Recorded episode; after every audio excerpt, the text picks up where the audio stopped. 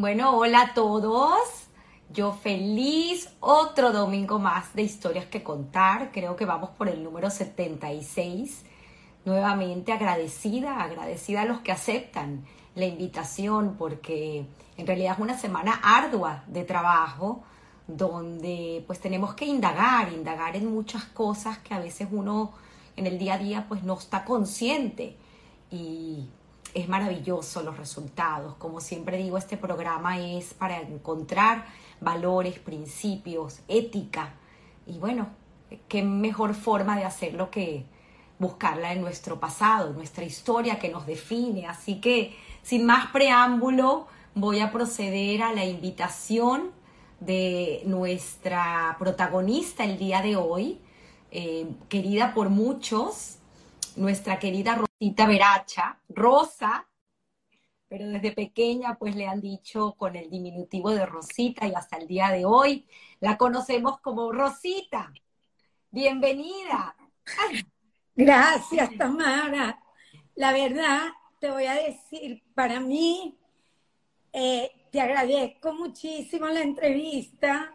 Ya me habían dicho hace tiempo que me querías entrevistar porque es a través de tu programa que es tan visto y es tan bueno y conduces también las entrevistas y no es ladera, es la realidad.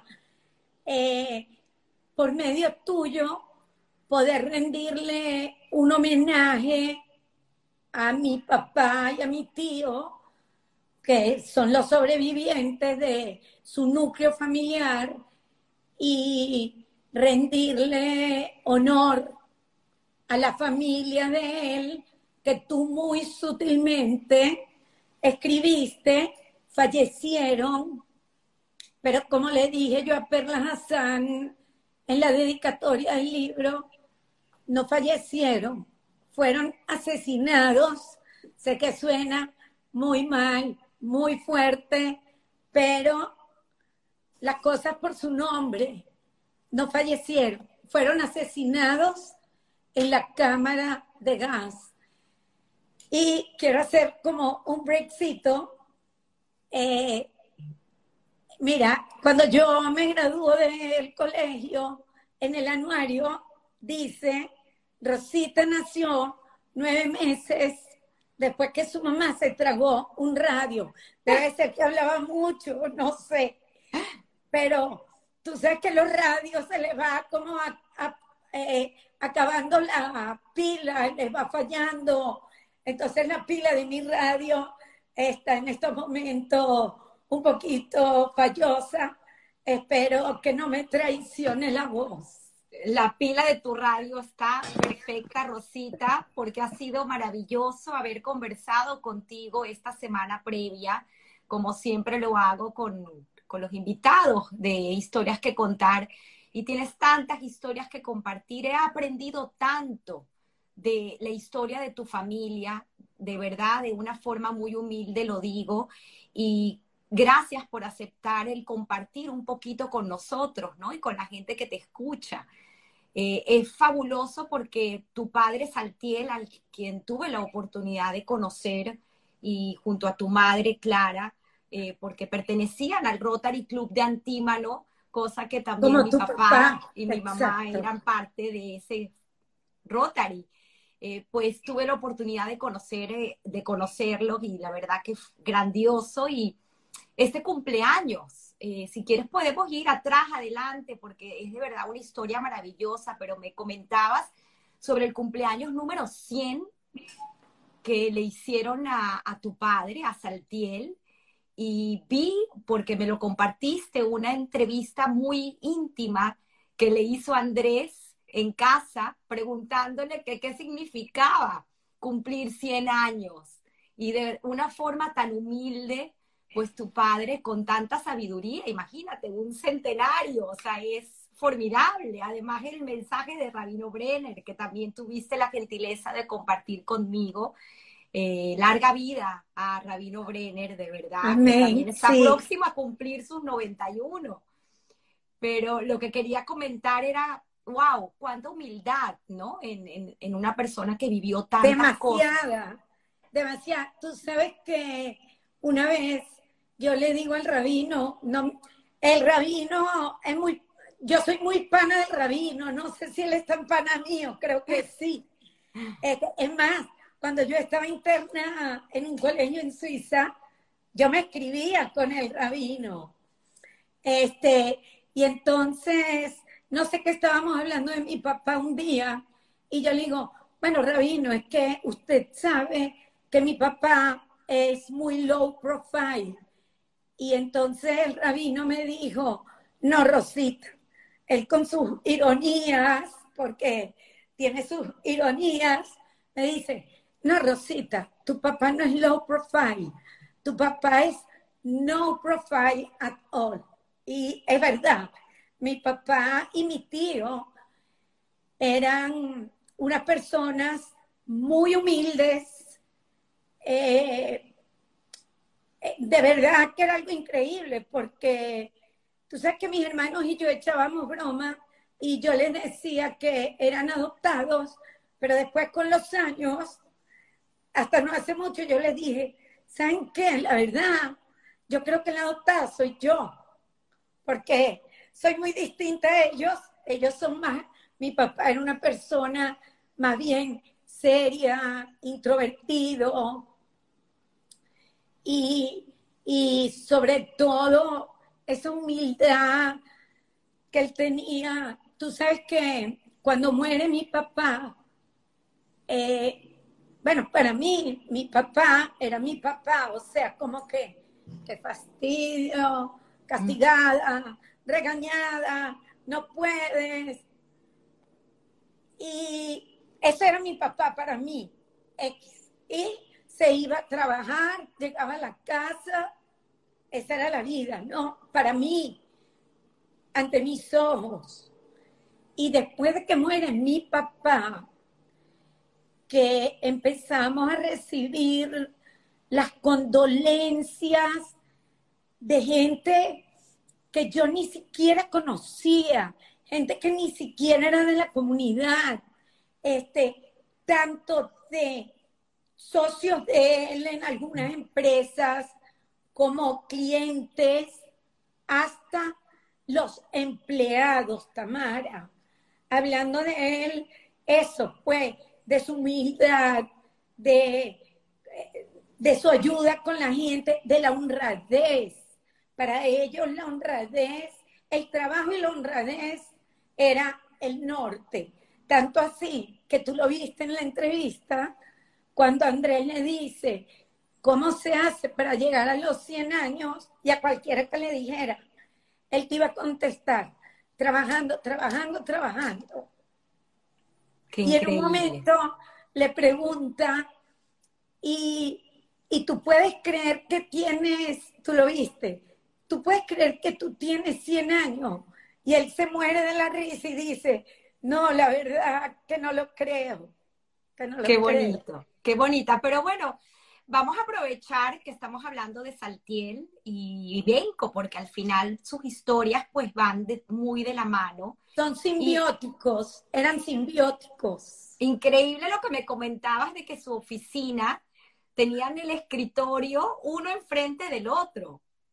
Eh, era una oficina grande, uno frente al otro, eh, los muebles de fórmica, este, y así, frente a frente. Y todo lo que le decían a mi tío, mi tío decía, tengo que consultar con Saltiel. Y ponte que mi papá, que mi tío si quisiera hacerlo, lo que fuera, si mi papá decía que no, era que no, porque era el hermano mayor.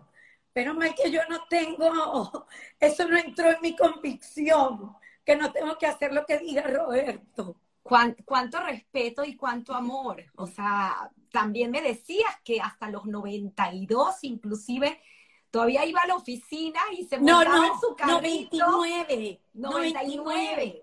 Wow. Iba en su carrito ah, hacer el recorrido. Impresionante. La fábrica de Maracay eh, es una fábrica muy grande, muy grande. Yo creo que tiene 40 mil, no sé cuántos metros. No quiero meter la pata porque no quiero que Roberto, Freddy me regañen después. Mira, dijiste tantos metros. No quiero. Este, pero es muy grande. Y mi papá se compró un carrito como el que andan las viejitas, que quizás pronto yo andaré en el supermercado así también. Y con ese carrito supervisaba toda la fábrica. Y me dijeron que iba, o sea, cual motorizado, corriendo como un loco con el carrito. Qué bonito, qué bonito, Rosita. Pero bueno, para ir un poco al pasado, porque sé que tenemos una larga historia que contar, espero que podamos hacer el resumen para llegar con esas anécdotas y esas historias a lo mejor que, que nos puedan dejar y agregar valor, que es lo que siempre digo de, de este programa. Pues esa historia de supervivencia, porque como bien dijiste al iniciar el programa, este libro que haces eh, eh, eh, en tu afán de, de memorar esta historia de sobrevivientes del holocausto, un libro de verdad increíble que tienes la oportunidad de patrocinar y que dedicas pues a tus abuelos y a, a, esa hermana también de Benco, por la cual tú llevas tu nombre, Rosa, que luego entenderemos en la historia cómo eso en realidad pues significó eh, algo importante para ti, porque siempre fuiste esa niña eh, de los ojos de papi y pues por algún motivo también tenías pues ese, esa carga, por llamarlo así, de quien fue Rosa en vida, una mujer pues ejemplar y eh, universitaria que pues pereció de la manera como, como lo hizo junto a sus padres y la manera y la forma milagrosa como se salvan eh, eh, Benco y Saltiel y pues cómo llegan a Venezuela para luego entrar ya en la historia de cómo conoce a Clara. Por favor. Imagínate un break universitaria, estamos hablando en el año treinta y pico, que ninguna, casi ninguna mujer era universitaria y ellos eran una familia muy humilde y se ganó una beca para ir a estudiar a París. Y la mamá no la quería dejar sola, iba a ir con ella. Y bueno, vinieron los nazis y ahí contaremos la historia. Qué increíble. De verdad, el destino a veces juega de una manera opuesta a nuestros deseos, pero al final cosas de Dios. Cuéntanos, Rosita, eh, Saltiel tenía una novia en ese momento que prácticamente es quien le salva la vida. Prácticamente. Él tenía una novia, eh, él es de Skopje, Yugoslavia. En ese momento, tengo entendido que hubo un momento en que Skopje perteneció a Bulgaria y después los búlgaros se la dieron a los alemanes. Este, mi papá tenía esa novia, se llamaba Regina, y un día ellos tenían, ellos a cierta hora ya tenían toque de queda. Entonces, em, ese día, un día de marzo de 1943, un martes, mi papá va a visitar a la novia y ve que una tía de la novia como le hace como que se apure. Entonces llega mi papá y le dice, ¿qué pasa? Entonces le dicen, mira, nos dijeron que van a venir a buscar a todos, mañana van a venir a buscar a todos los jóvenes judíos. Entonces, nosotros, ellos habían contratado a un musulmán que tenía una carreta. Tú sabes que esas carretas tenían como una cortina que había gente sentada atrás. Esto es otro break. Entonces, mi papá, ellos le dicen, era martes, entonces le dicen, nosotros vamos a huir, vente con nosotros y los mismos campesinos van a venir el jueves a buscar a las mujeres, a los ancianos y a los niños. Entonces mi papá se va, dice que como era la guerra, andaban con mucha, andaban como con tres camisas, o sea, sobrevestidos, y les dan terrones de azúcar y se van. En el interín, te sigo enseguida, te sigo la historia como huyen, pero en el interín, ese jueves que iban a venir a buscar a las mujeres y a los niños, etcétera, ya no llegaron porque el miércoles vinieron los alemanes y se llevaron a todos los yugoslavos de Skopje, a todos, no quedó uno. Se los llevaron, los metieron en un lugar que era una fábrica de tabaco que se llamaba Monopol. Bueno, estuvieron ahí hacinados, no sé qué. De ahí se los llevaron en tren y fueron todos asesinados entre Blinca en la cámara de gas. Entonces ya ellos no pudieron huir. Mi papá y estos señores se van con el señor de la carreta y en eso los para un alemán. Y el señor de la carreta les dice, eh, el, el, alemán le pregunta, ¿qué tienes ahí? Entonces el musulmán le dice, nuestras mujeres. Y como eran musulmanes, no abren para ver. Pero resulta que eran ellos. Entonces cuando se va la carreta, el musulmán, el carretero, les dice, mira, mejor que se bajen porque es peligroso. Entonces ellos empezaron a huir por una montaña. Dice mi papá que fue muy difícil, que hacía demasiado frío, nieve, pero vieron cómo el alemán eh, se llevó preso al carretero y después, en la huida, porque no te voy a contar tanto detallito, en la huida... Es muy triste ese inciso que haces, porque al final mucha gente ayudó, ayudó a que, a que escapen y ayudó a, a tantas personas y al final también terminaron sufriendo las consecuencias. Eh, la verdad que lo que siempre dice nuestra querida amiga Ilana Becker, ¿no? Eh, el hablar de un mundo de coexistencia, porque mucha gente sufrió la guerra. Bueno, gracias por compartirlo.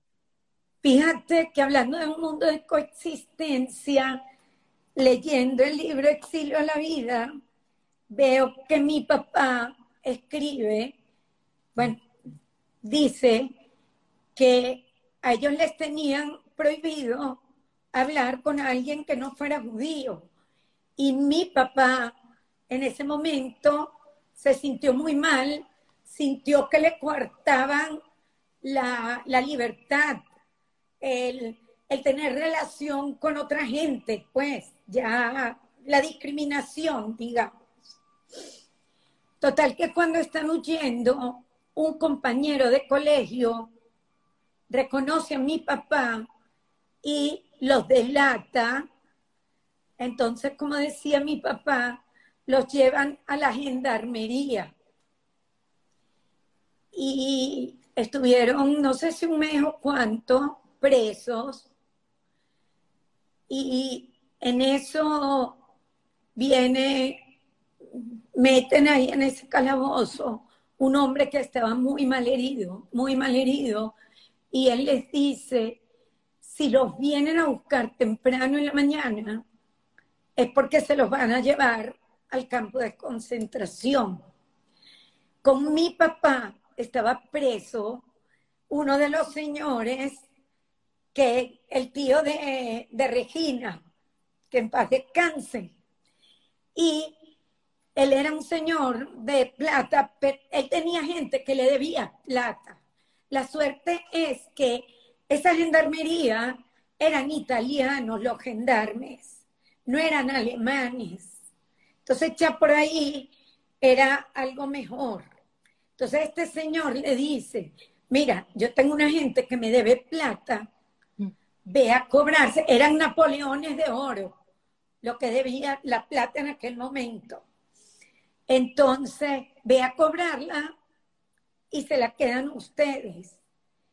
Y así es como se salvan en ese momento también, primero porque eran italianos, o no, primero por la plata, porque por la plata baila el mono, y después porque eran italianos, y así es como se salvan de que no se los lleven. Y a todas estas, ¿cómo se reúne con Benco? Porque con, con Benco al final que salen en este barco, que también nos puedes contar esa historia. Yo sé que es largo, pero es tan interesante para luego entender, que siempre lo digo, eh, lo que hizo luego en Venezuela y pues obviamente esta forma de inculcar valores y principios. Este, sí. Él yo creo que él quería ir a Tirana. Tirana es la capital de Pristina.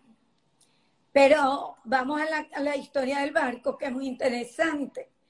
Mi papá le dice a mi tío, se reencuentran porque yo me imagino que ahí todo era de voz en voz, porque él, él se entera.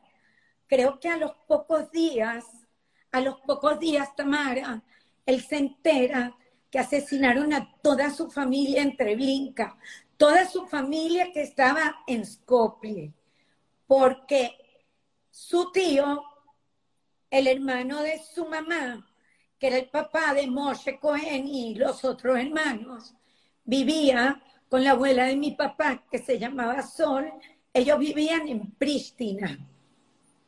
Que tuvimos a la Mora Julia contando su historia. Exacto. Y yo me imagino que ya con los años en Venezuela, porque yo traté de hablar ayer con ella para que me explicara. Yo sé que Moshe buscó sobrevivientes y encontró a mi papá. Con mi tío se encontraron. Mi tío estaba, creo que en casa de un tío, no sé si en Tirán, no sé exactamente, creo que en Tirana. Y mi papá le dice a mi tío, mira, hay un barco que va a salir hoy. El tripulante era un barco entre, eso lo había organizado, un alemán con un albanés. Entonces mi papá le dice a mi tío que hay un barco que va a salir eh, y mi tío le dice que no, que él no va porque él no confía en un barco tripulado por un alemán. Entonces mi tío se va a casa de un tío, pero mi papá decide que sí va a ir.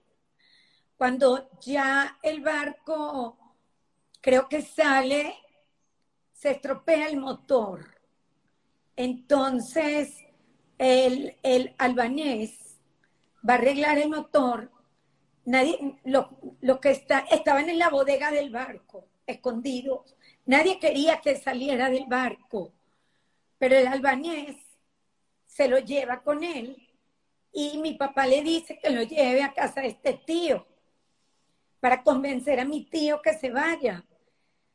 Mi tío no estaba y bueno, cuando ya mi papá ve la hora y ve que va a venir el albanés, y mi tío no está, mi papá se empieza a desamarrar como el zapato y el tío le dice, hoy me Saltiel, eh, tú viniste a salvar a Benco y te vas a quedar acá. Y mi papá pensó, bueno, si me... Él de verdad era una persona bastante siempre positiva, optimista. No es que estaba optimista de que lo iban a matar, pero dijo, si me, van a matar, por lo menos estoy con mi hermano. O sea, estamos juntos. En eso llegó mi tío y se fueron. Eh, se fueron al barco. El barco salió, el barco, una lancha pesquera. Se vuelve a estropear el motor. Y era una lancha que estaba siendo buscada tanto por los ingleses como por los alemanes, porque les había llegado que en esa lancha había un espía. Este, esa lancha supuestamente tenía que ir a Balona, que es una ciudad en Grecia, porque iba a ir a buscar aceite. Pero ¿qué pasó? Pasó que cuando eh, se estropea el motor por segunda vez, un alemán, unos alemanes se montan en la lancha, más que todo buscando a, al espía. Claro.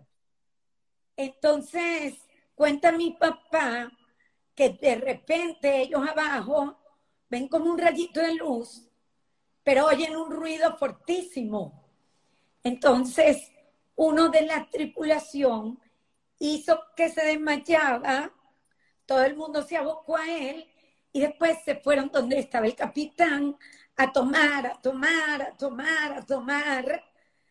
Tomaron tanto que los nazis se bajaron y el capitán se confundió y en vez de irse a Balona, se fue a Italia.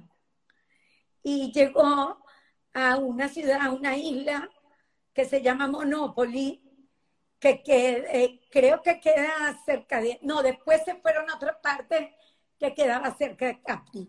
Pero total que llegan a esa isla Monopoly por error, por suerte, y los tienen encerrados ahí en un campo porque, bueno, tuvieron suerte porque los ingleses y los italianos trataron de bombardear, pero no les llegó suerte, como dice él. Entonces, en esa isla los tuvieron en un campo porque insistían que ahí había un espía. Y hasta que no lo encontraran, no los iban a dejar ir.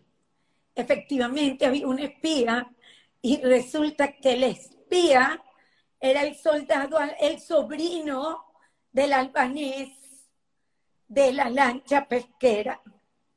Wow. Y así es que se salvan, así es que se salvan. así es que se salvan en ese momento porque no había nazis ahí y los italianos, yo creo que en ese entonces Italia no estaba ocupada por los nazis. Estaba Mussolini, por supuesto, que era íntimo de Hitler. Y hay una historia también de Mussolini muy interesante, que un amigo me preguntó un día, ya, voy a contar la historia, ay, pero ¿tú crees que eso es verdad, lo que dice tu papá? Yo le digo, claro, ¿tú qué crees? Que mi papá metía cuentos. Lástima que no había, no habían celulares, porque en el año ya 45, en la plaza, no me acuerdo el nombre, en Milano, justo llegando mi papá, están guindando en esa plaza, Plaza Loreto, creo, están guindando por los pies a Mussolini, a la Petaki, que era su amante, y a otros soldados que ya los habían ahorcado. Y, estaba, y mi papá los vio guindados por los pies en esa plaza. O sea, eh, historia de verdad, verdad. Lo dijiste correctamente, aquí lo están confirmando, es la Plaza Loreto, el Duomo, y aquí dice que me tomé la, obviamente... Eh, no, tómatela porque... Dice la, eh, la pequeña villa era eh, Giulino di Mezzegra, en el norte de Italia. Bueno, total que para no hacerte el cuento tan largo, eh, sí te voy a contar en uno, mi papá llega a uno de los campos, no de concentración, eran campos donde metían, digamos, a los refugiados. Y como él fue tan trabajador, que ya contamos las historias del trabajo y el trabajo y el trabajo, cuando él llega, eh, le dicen, nosotros damos tanta plata semanal o el que quiera pueda trabajar. Es que, otra vez, paréntesis, todos los sábados en la tarde, Sonia y yo teníamos que llevar a mi papá a tomar café en Rey David. Y todos los sábados en la tarde era la misma historia. Y yo, oye, si no te interesa, no, no, papá, sí, sí me interesa, pero era la misma. Entonces, él, él dijo que a él nunca le gustó expandir la mano para que le den y él prefirió trabajar. Y hubo un momento de su vida, no sé si fue en ese momento, él trabajaba en, en las calles, digamos, las autopistas, o sea, era un trabajo muy duro, por supuesto, sin guantes. Y él dice que cuando él me lo contó, muchas de las historias que él me contó, menos mal que hoy estoy relax, este, muchas de las historias que él me contó, se me hacía un nudo. Él dice que él en la noche lloraba, pero que él no sabía si él lloraba de que tenía todas las manos cortadas y le dolía mucho, o si él lloraba porque le habían matado a toda su familia entre Blinca. Entonces, de verdad, es muy fuerte y yo le siento todas esas historias que él me ha contado. Yo yo no sé por qué, pero yo las siento como si yo las hubiera vivido. O sea, es algo que cuando yo, cuando me dijiste que me vas a entrevistar y yo leo acá, que lo leo textualmente rapidito, que dice, cuando yo lo leí, Tamara, que ya lo había leído, se me hizo un nudo, no sé cómo me aguanté. Dice, no puedo dejar de llorar al pensar en mi mamá. Son recuerdos muy tristes, muy tristes, porque la perdí, ya se me está jugando el guarapo, porque la perdí en el campo de concentración. Pero aquí viene la parte, la parte esa de él positiva que dice, pero también son recuerdos muy alegres los que me permiten poder contar algo sobre ella, porque era una mujer, según él, muy dedicada a sus hijos, les cantaba, caritativa.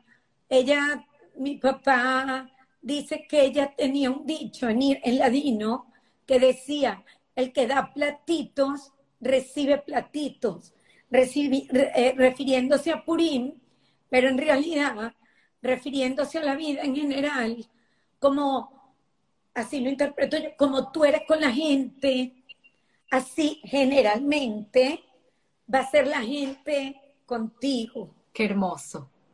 Entonces hay partes que me emocionan demasiado de su historia, de otras historias también, pero esta es mi historia, la historia de mi papá, mi sangre, o sea, me conmueve, me conmueve demasiado. Ese es un, son tres tomos que se lograron hacer, donde está esa historia escrita de tu padre, de la mano de Jacqueline Goldberg. Exacto. quería comprar el libro, ojalá que todavía se puedan conseguir. Yo te lo voy a conseguir. Yo y, te lo voy a conseguir. y si alguien está escuchando y pueden hacer una reedición, creo que sería maravilloso, porque son historias que en realidad no se pueden olvidar. Hay mucha gente que, que me ha dicho y se ha acercado a mí a decirme que, ¿por qué se cuentan tantas historias del holocausto? Que es mucha tristeza.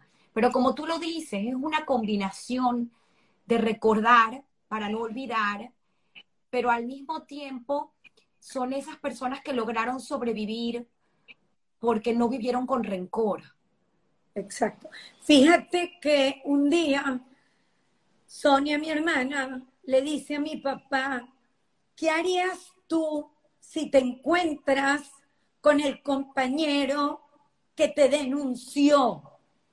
Y mi papá le dijo nada, pero le dijo nada, no, la verdad, nada, así, con no, le dijo nada. Mi papá de verdad no tenía rencor contra nadie, no tenía rencor contra nadie. Y es bueno hacerte un inciso en toda esta historia, porque está muy en boga hoy en día lo del pasaporte español, antes de que se me olvide.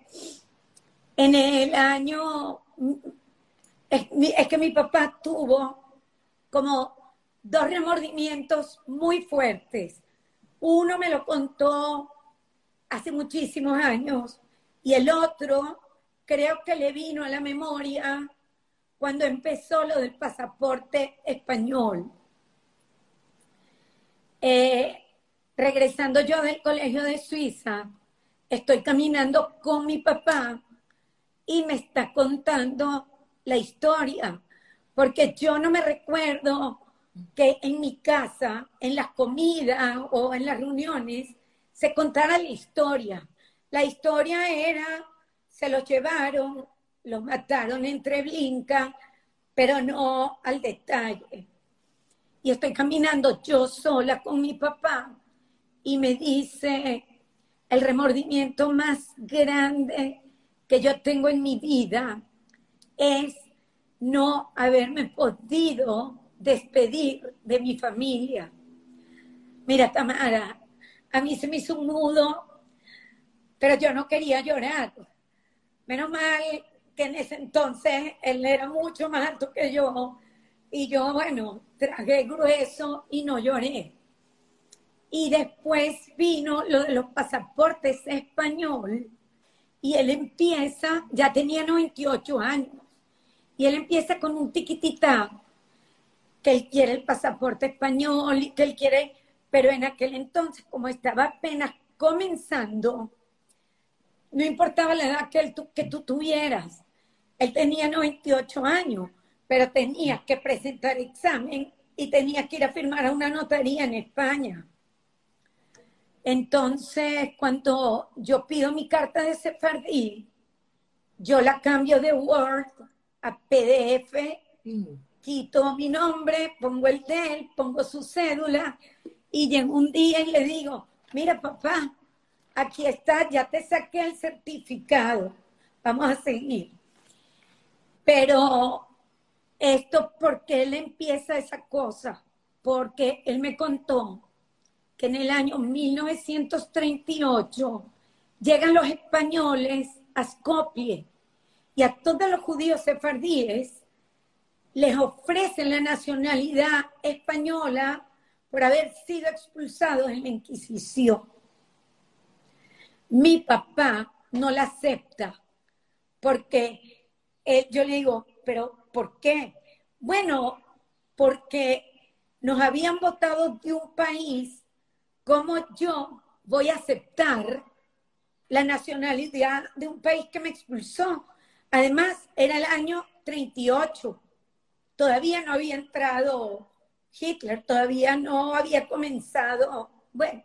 Claro, porque comenzó septiembre la invasión a Polonia, esto habrá sido un poco antes, pero Exacto. interesante. Pero entonces, ¿qué pasa? Que él hace un viaje con mi mamá a Israel, eso debe de haber sido en el año 65, y él se encuentra con un amigo de Yugoslavia. Y mi papá le pregunta, ¿cómo te salvaste? Y el amigo le dijo, porque yo acepté la nacionalidad española, porque Franco, aunque era amigo de Hitler, Franco, Franco salvó a muchos judíos. A diferencia, y si me equivoco, eh, creo que no estoy equivocada, a diferencia de los búlgaros que creyeron que sí habían salvado a los judíos, hasta les habían hecho un homenaje en Yad Vashem, y resulta que no, que no fue así. Es más, los búlgaros le entregaron Skopje a los alemanes. Eso es lo que yo leí.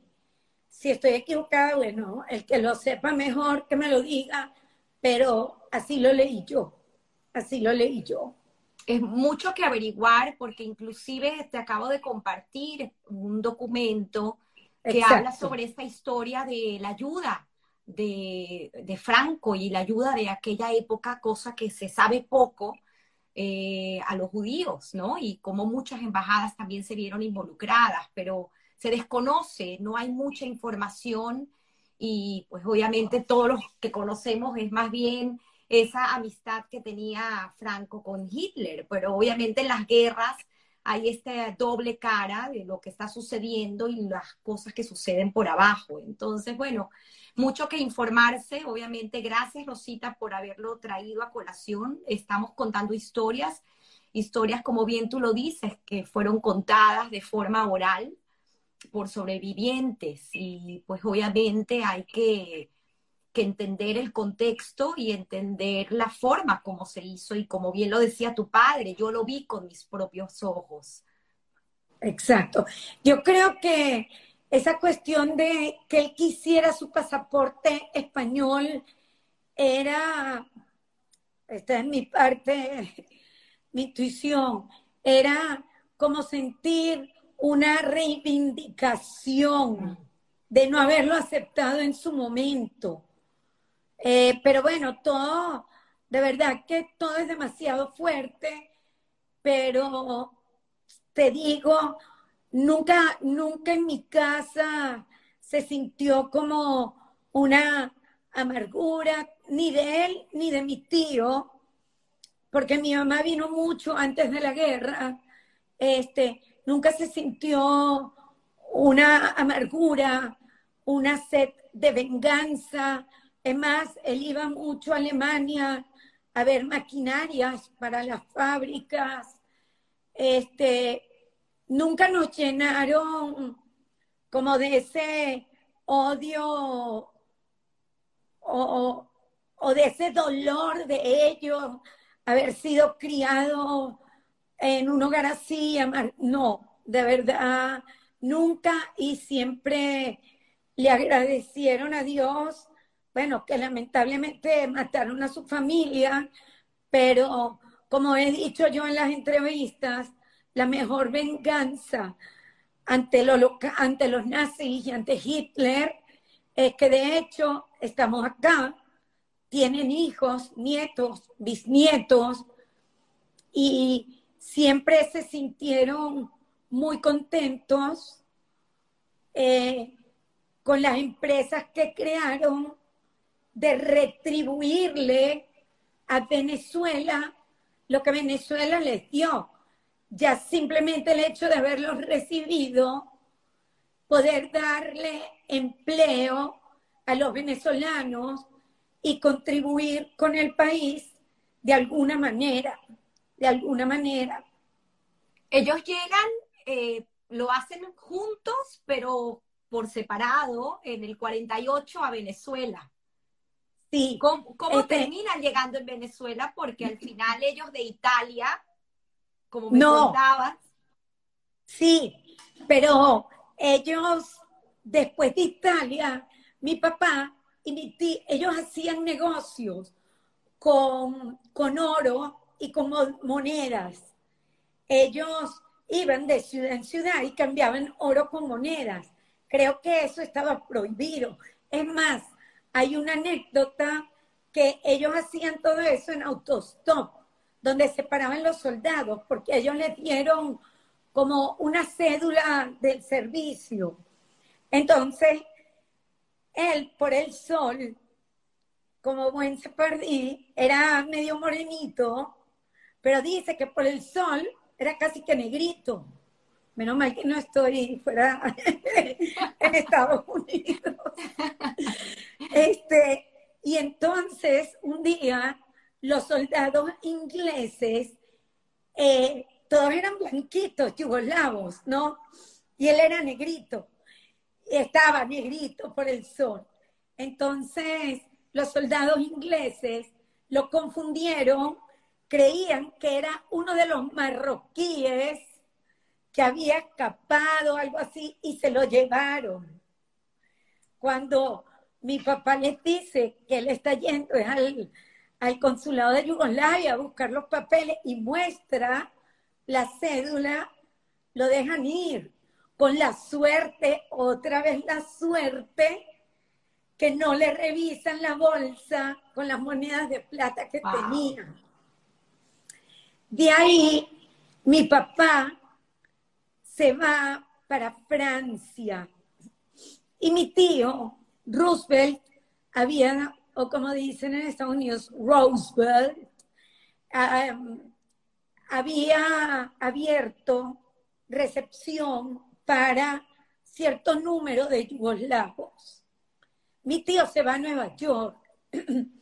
Y mi papá está en Francia, que todavía está en el hotel y la calle donde él se quedó, un hotel que se llama Hotel de la Boétie, en la misma calle de la Boétie, porque ellos querían irse a México, porque el único sobreviviente que ellos sabían que existía era un primo hermano que estaba en México, que tenía un hijo único que se llamaba Alberto, que él fue el que yo conocí, y de ahí mis primos, eh, con la que soy muy amiga, Amelie, y bueno, sus hermanos, la mamá que se llamaba Sonia, pero no hubo manera que ese primo pudiera conseguirle visa. Entonces, la voz se ha portado muy bien hoy. Excelente.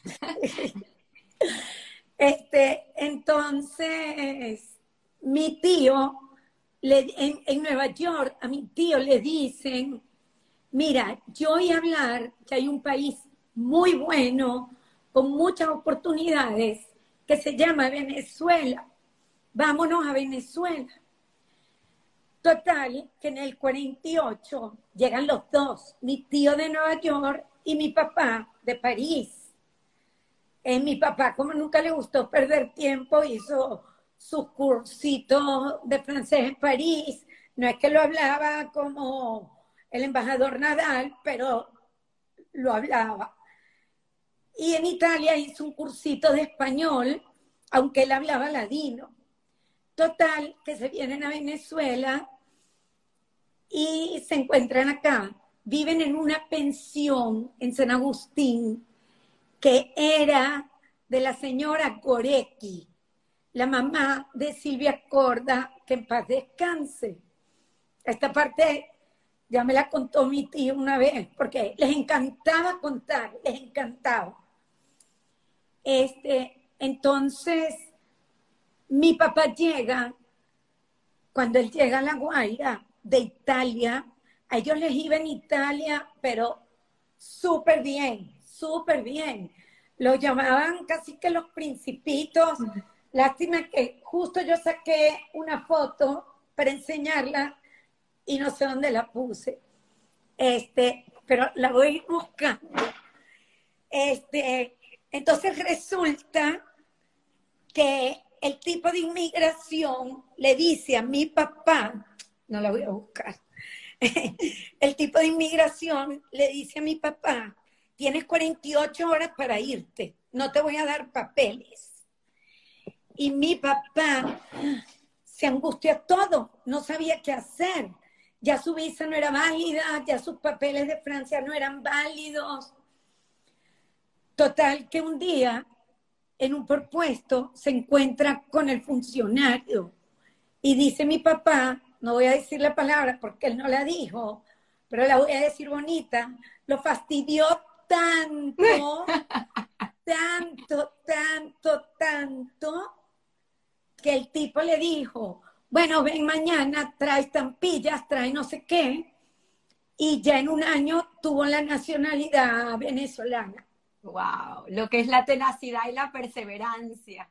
Pero tú sabes que cuando él llega a La Guaira, como te dije, ellos en Italia les iba tan bien y vivían en Milano, en Roma, después Francia, pero no es que vivían como los reyes, pero trabajaban duro, pero vivían bien y llega La Guaira, imagínate lo que era el puerto de La Guaira en el 48. Mi papá dijo, ¿dónde llegué? O sea, eso era un pueblo. Bueno, viven en esta pensión en una habitación con derecho a cocina. Y vendían, era, era buhonero, schlepper, vamos a decirlo más bonito. Iba de pueblo en pueblo. Él me dice que hubo un señor, Misraji, eh, creo que se llamaba, es tío de Bela, de Esther, de, reina de ella. Eh, eh, bueno, él lo ayudó mucho en el sentido que le dijo como a qué ciudades debería de ir, que eran buenas para vender. Después se asocian acá con unos paisanos haciendo cajitas. Se quedaban hasta la noche haciendo cajitas. Pero no fue bien esa unión. Entonces la disuelven. Mi papá dice... Perdón, Rubén Misraji nos está recordando aquí.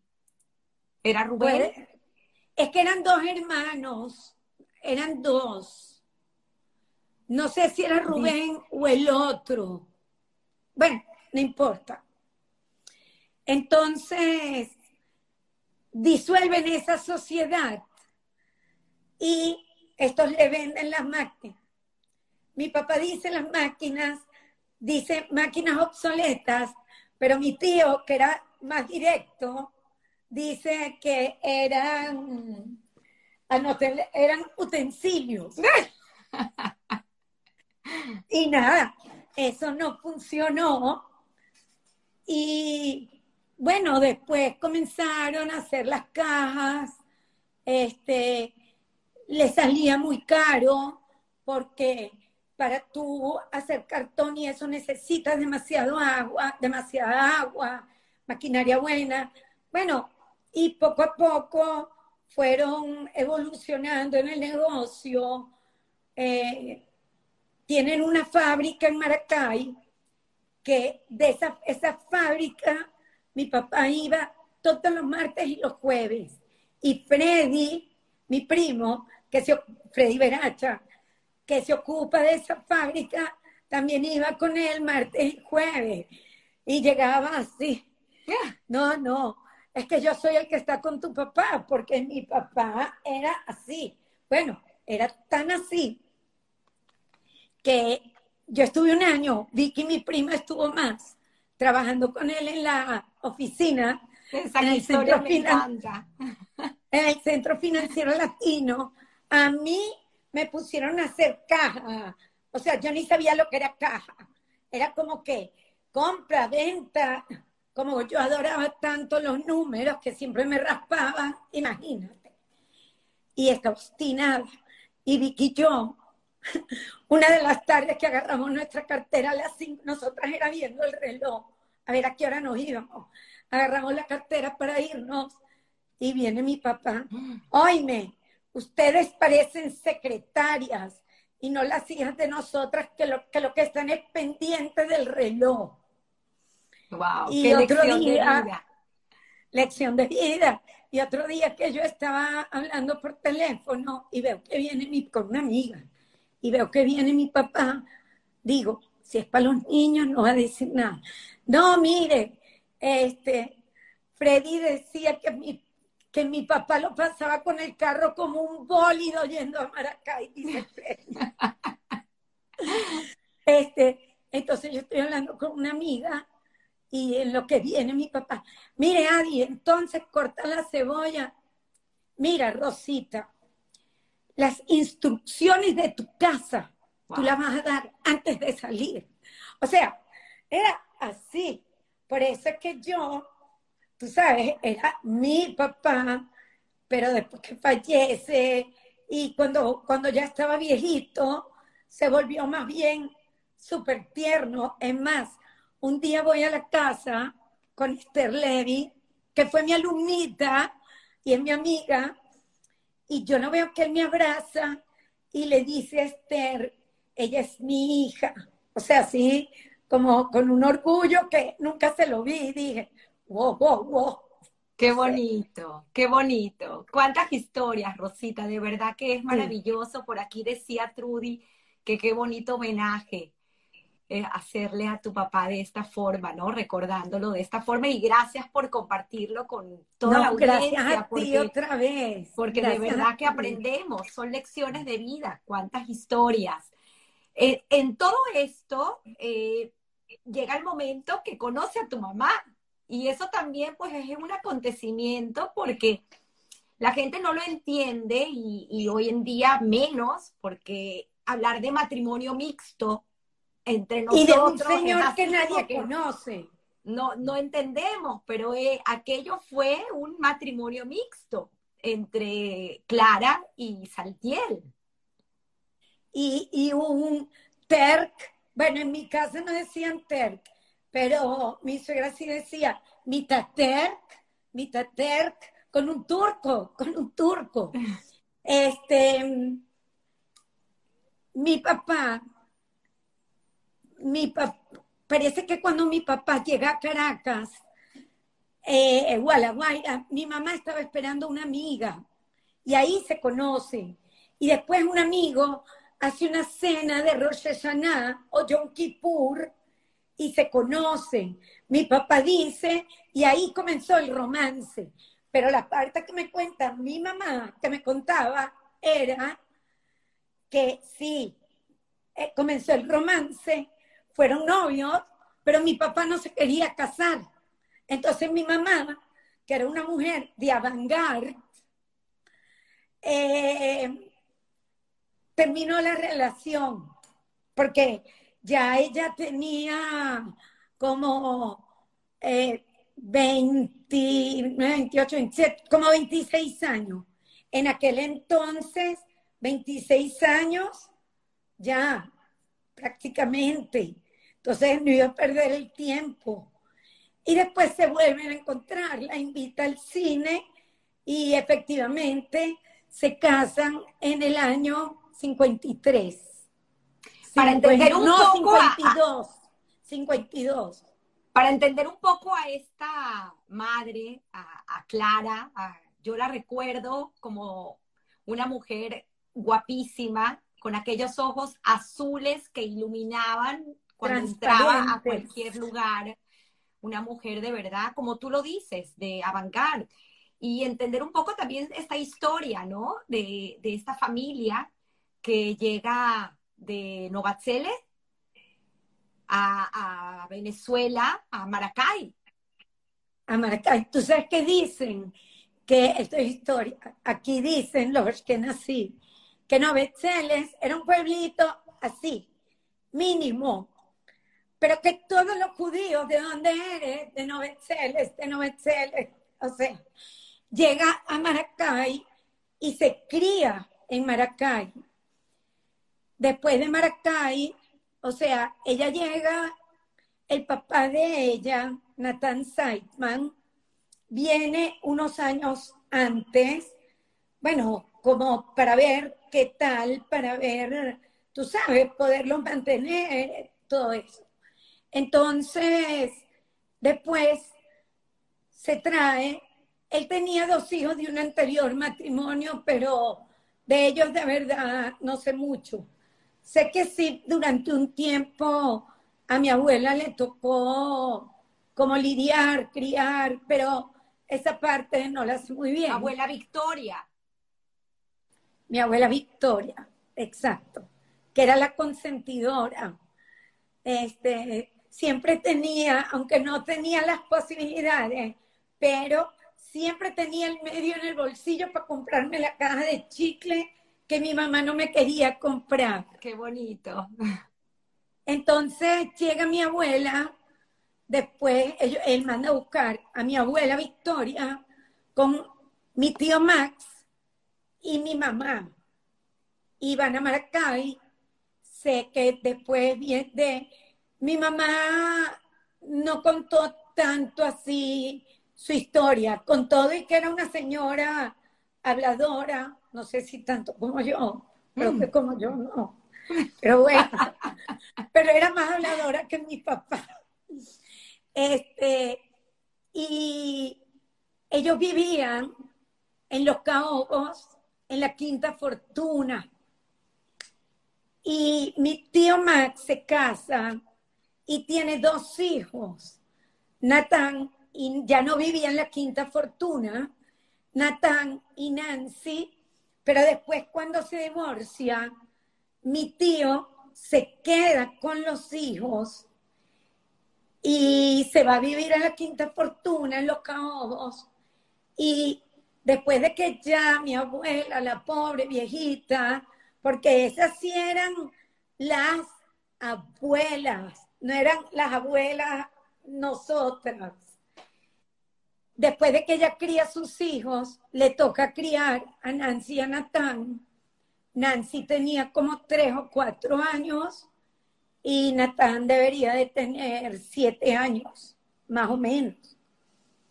Y con, con escasos recursos, con escasos recursos.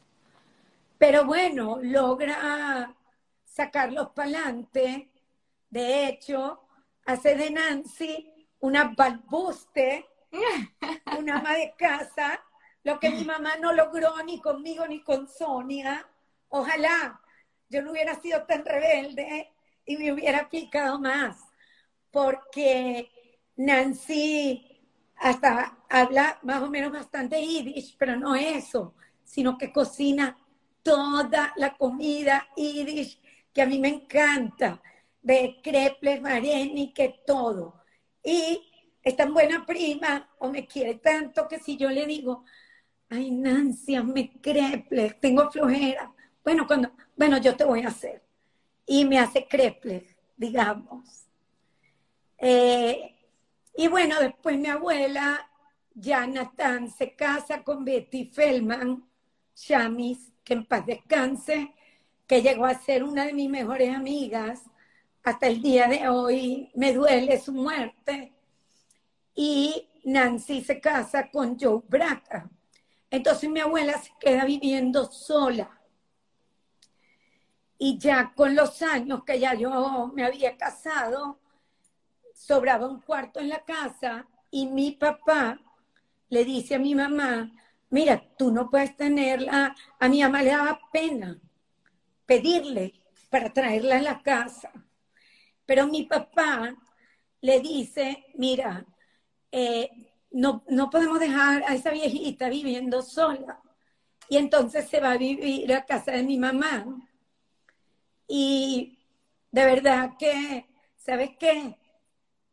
Que los abuelos son muy importantes en la vida de los nietos. Y Lástima por los nietos que no tienen abuelos porque no tienen. Y lástima también por los nietos por los que los abuelos no se ocupan. Y lástima por los abuelos que no se ocupan, que no saben lo que te llena eso.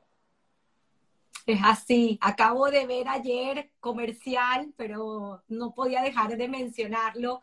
100 días con Tata de verdad que ah. lo recomiendo porque es una relación de nieto, abuelo fabuloso y creo que es lo que tú estás diciendo, es una experiencia quienes tenemos la oportunidad de, vivirlo y de darlo, como tú lo dices. De hecho, inigualable.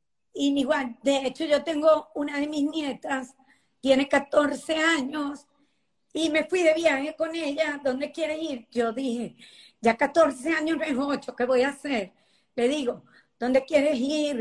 Eh, eh, Palm Beach, no sé qué. No, quiero ir a un crucero. Ok, me fui con ella al crucero, llegó a Miami y un día, Omi, ¿quieres almorzar conmigo hoy? O sea, es como, qué chévere, pues. Hace un bounding, sí, total. Sí. Eh, Clara para ir otra vez atrás, no importa que vayamos atrás, adelante. No, no, vamos para atrás adelante. Que la gente se concentre. Eh, llega a Caracas porque quiere estudiar bioanálisis.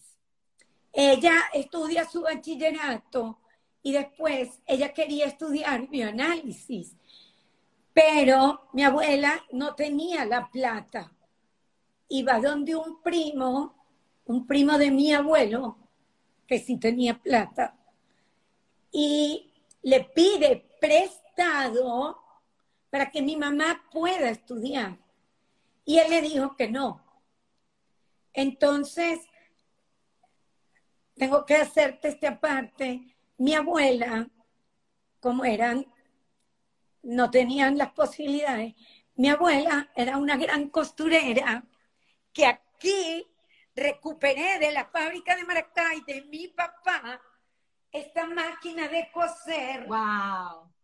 Que era donde mi abuela cosía y aquí están hasta los botoncitos de ella. Wow, qué belleza. Sí, entonces ella cosía para la gente de afuera para poderle pagar a mi mamá clases de piano y clases de inglés. Ah, cuando mi mamá falleció, a mí la mamá de Gerda Mayer, que era muy amiga de ella, que de hecho, ella sí se vino, ella se vino a estudiar acá, pero ella sí pudo estudiar porque tenía plata. Y cuando se vino, mi mamá le dice, no eran amigas, así todavía se habían conocido. Mi mamá le dice, mira, en mi casa sobran cuartos, sobran dos cuartos. Tú necesitas un cuarto y nosotros nos vamos a ayudar mutuamente. Yo te alquilo el cuarto y tú te vienes a vivir con nosotros. Y se hicieron muy amigas.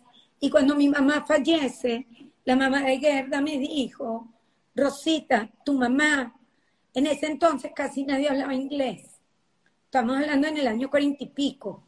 Y menos una persona que nunca salió, que nunca prácticamente estudió.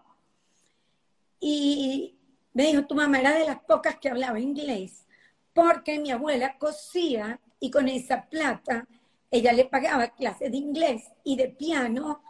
Entonces mi mamá estudió para secretaria y trabajó muchos años en la General Electric y con eso se compró su primer carro en el año cuarenta y pico, una mujer, creo que era un Studebaker, y imagínate lo que sería Venezuela en aquel entonces, que invitó a mi abuela a ir a Nueva York. ¡Wow! Qué bonito, qué bonitas historias. En definitiva, siempre lo digo, eh, recordar este pasado que nos define, porque vamos ahorita a entrar en tu historia. Yo de verdad agradezco a la gente que está aquí conectada. Yo sé que llevamos más de una hora. Eh, siempre digo, hay gente que dice que son muy largas estas historias, pero ¿cómo podemos cortar historias tan lindas y tan interesantes? Creo que sería imposible, así que yo más bien agradezco a la gente que, se toma el tiempo los domingos de entrar y escucharnos en vivo y el que no lo haga en vivo pues lo puede hacer en partes, no tiene que no, que se tomen un mientras... Es imposible, es imposible pues no dejar de contar estas historias tan maravillosas, primero porque pienso que son historias de vida y son enseñanzas, aprendemos muchísimo. Yo particularmente aprendo, no saben cuánto, de cada historia. Eh, es maravilloso poder recordar, pero de esta forma y habiéndonos llevado y habiendo hecho este recorrido en tu pasado, nos hace poner en perspectiva y entender mucho mejor quién es Rosita hoy y lo que hace Rosita, porque también tienes una historia fascinante, pero hacerla separado y escuchar solo tu historia sin escuchar esta historia que te llena de tanta emoción, de la forma como la cuentas, pues es imposible. Eh, no recordar. Aquí me preguntan dónde escuchar el principio. Bueno, cuando terminemos la entrevista, esta se colgará en el canal de YouTube y podrán los que no pudieron ver el principio, pues obviamente se los recomiendo y no perdérselos para entonces entender lo, lo que hace Rosita hoy.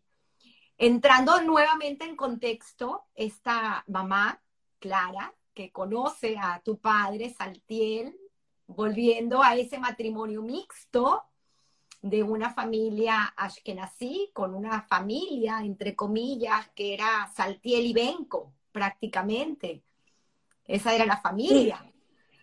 Eran ellos y por eso mi crianza fue más que todo ashkenazí. Es más, un día yo le dije a mi papá para saber, papá, ¿qué comidas hacía tu mamá? Y lo único que él sí hacía todos los pesas, que Roberto lo sabe hacer, yo no. Y a Eduardo, mi hijo, le encanta, son los burmuelos que los hace con almíbar y harina de matzá. Pero de las comidas, él no se acuerda. O sea, no, no me supo decir. Eh, en mi casa, en las fiestas, se comía sopa con ñeiles, que es matzobol, gefilte fish, pollo, o sea, era pura. Y mi abuela que cocinaba, uff, todos los viernes íbamos a almorzar a casa de mi abuela, nosotros tres, Roberto, Rosita, Sonia, mi mamá y Natán, Nancy, mi abuela y mi tío.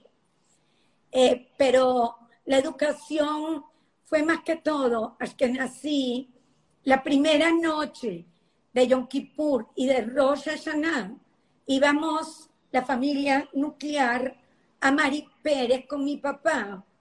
Y la el segundo día, Sonia, mi mamá y yo íbamos a la unión con mi abuela. No es que dejamos ni los, los que nací, por supuesto, no porque estaba mi mamá, pero no es que se dejó los sefardí de lado. Es más, en mi casa se ponían canciones.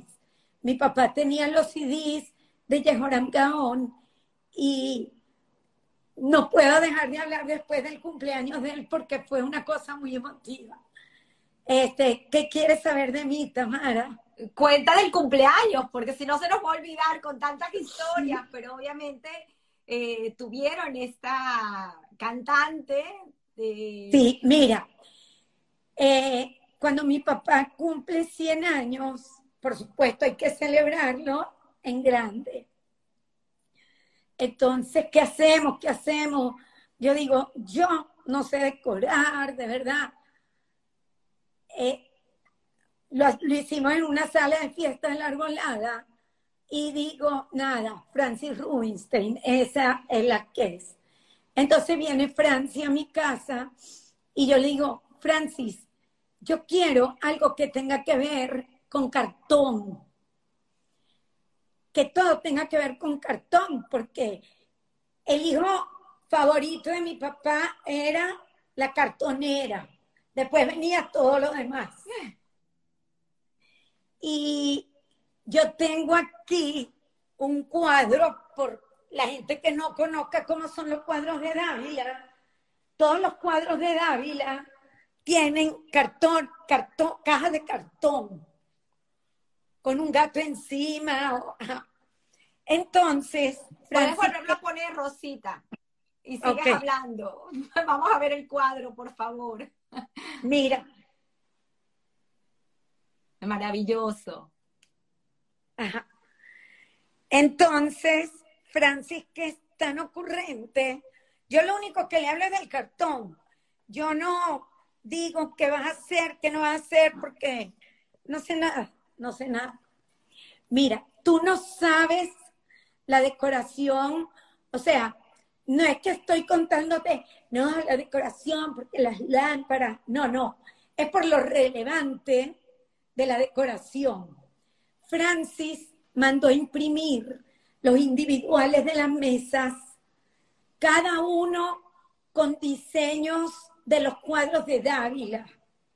Distintos, distintos. Eso número uno. Número dos, todas las paredes de la sala de fiesta, todas, eh, ella le pidió a Freddy, por supuesto, que le trajera las cosas de la fábrica, ¿no? Todas las paredes de la fiesta estaban recubiertas con las cosas que ellos hacen. Por ejemplo, había una pared con la caja de pizza. Eh, todo fue así. Lo más impactante para mí que se le ocurrió es que los cartones de huevo, ella le pidió no sé cuántos cartones de huevo, y se le ocurrió en los huequitos de los cartones de huevo, servían, digamos, los pequeños y los dulcitos. Y la torta fue una caja de empastillaje, una caja de cartón. Fue muy bello, muy bello, pero para mí la parte, yo no sé si, si la palabra es emotiva de esa fiesta o que me movió, que me movió demasiado, fue que yo, yo siempre pensaba, oye, mi papá no regresó nunca a la casa y la mamá debe de haber pensado que se lo llevaron los nazis. Y la vienen a buscar al día siguiente en un vagón de ganado y están ahí, que saben que los van a llevar a un campo de concentración, pero por otro lado pensando, ¿dónde está mi hijo? En un momento que yo vamos a ver cómo está la sala de fiesta, Mira, Tamara, yo regreso. Eh, Eduardo, mi hijo mayor, y Andrés, el menor, habían venido de Estados Unidos para el cumpleaños, pero Jonathan no tenía pasaporte, no pudo venir. Yo voy a ver la sala de fiesta y cuando llego a la casa, era llorando, pero así que me salía del alma porque yo pensé en ese momento, conchale, mi papá está cumpliendo 100 años. Wow. Le estamos haciendo su fiesta. Contratamos a Doris Ben Mamán, que cantó todas las canciones en ladino, y él trataba de, de cantarlas con ella, o sea, calladito, pero...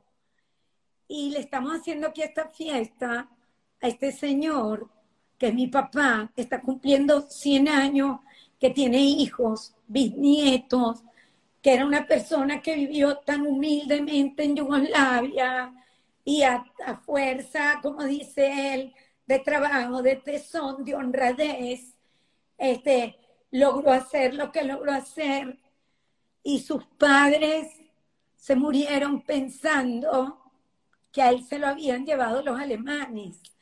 Fue algo que fue como unos sentimientos encontrados muy fuertes, muy fuertes, para mí, por lo menos. Seguramente el cielo se abrió ese día y por un huequito su querida madre pudo ver lo feliz que era. Pero bueno, fue una alegría, este, había, vino la gente, de verdad, la gente de él, la gente querida, eh, fue muy bonito, muy bonito. Y todos los años, todos le cantábamos su cumpleaños y si estábamos en Miami, Roberto, Son y yo nos regresábamos, aunque él ya no supiera que era su cumpleaños, porque él cantaba como que si fuera el cumpleaños del otro ya al final. Pero nunca dejamos de cantarle un cumpleaños hasta los casi 103.5 años que murió. Qué belleza, qué belleza. La tremenda Rosita, porque les diste mucho que hacer, no solamente a tus padres, sino a tus profesores. Por ahí vi, por ahí vi que se, por ahí vi que se conectó Chuchu. Ese debe de decir bien hecho que la frieguen. Sin embargo, sé que, que todo tiene un porqué porque al final esa Rosita rebelde, eh, que quiso siempre ser libre, creo que es una manera de, buscar eh, ese, esa libertad que a veces no la encontramos porque nos encerramos y vivimos en un mundo de rejas. O nos eh, encierran. O nos encierran, pero creo que más nos encerramos, porque al final uno sabe que tiene la llave y puede abrir y salir pero es, hay que hacerlo con responsabilidad.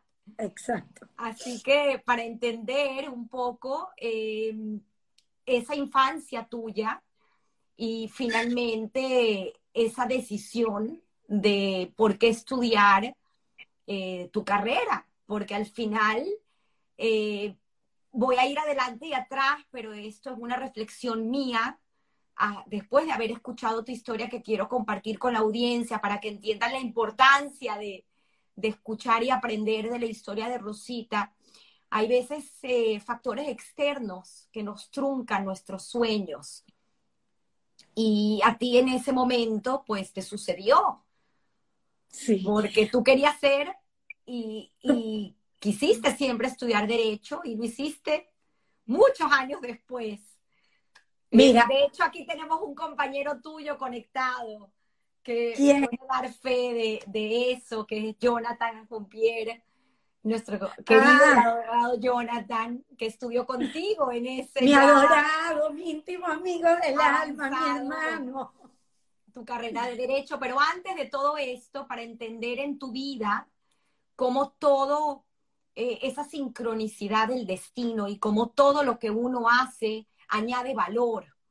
Y al final, pues hoy en día haces lo que tú quieras hacer y todo sirvió para ello. Y tienes unas anécdotas también interesantísimas. Entonces, bueno, Rosita, esa, esa Rosita tremenda que llevó materia de reparación en primero, en segundo, en tercero. En primero, en segundo, en, tercero, en cuarto. En quinto no, porque te graduaste. Mira, yo, es verdad, tú sabes que yo vivía, nosotros vivíamos en el Sorocaima, en la avenida Panteón. Y abajo quedaba la librería Julieta. Este, pero no, tú sabes que yo de chiquitica, primaria, no, primaria, yo veía, Roberto estaba en primer grado, yo soy 14 meses menor que él, y yo veía cómo mi mamá se ponía con las tareas de él y brava, porque mi mamá era un poco brava, mi papá también, pero eran bravos distintos. Mi mamá gritaba, ahí está mi voz, y mi papá era el temblor, pues. Y yo decía, lo que es primer grado, lo que es primer, total, que primer grado lo eximí con 20. Cuando después me di cuenta que la cosa no es así tan fregada, me fui como aflojando, aflojando.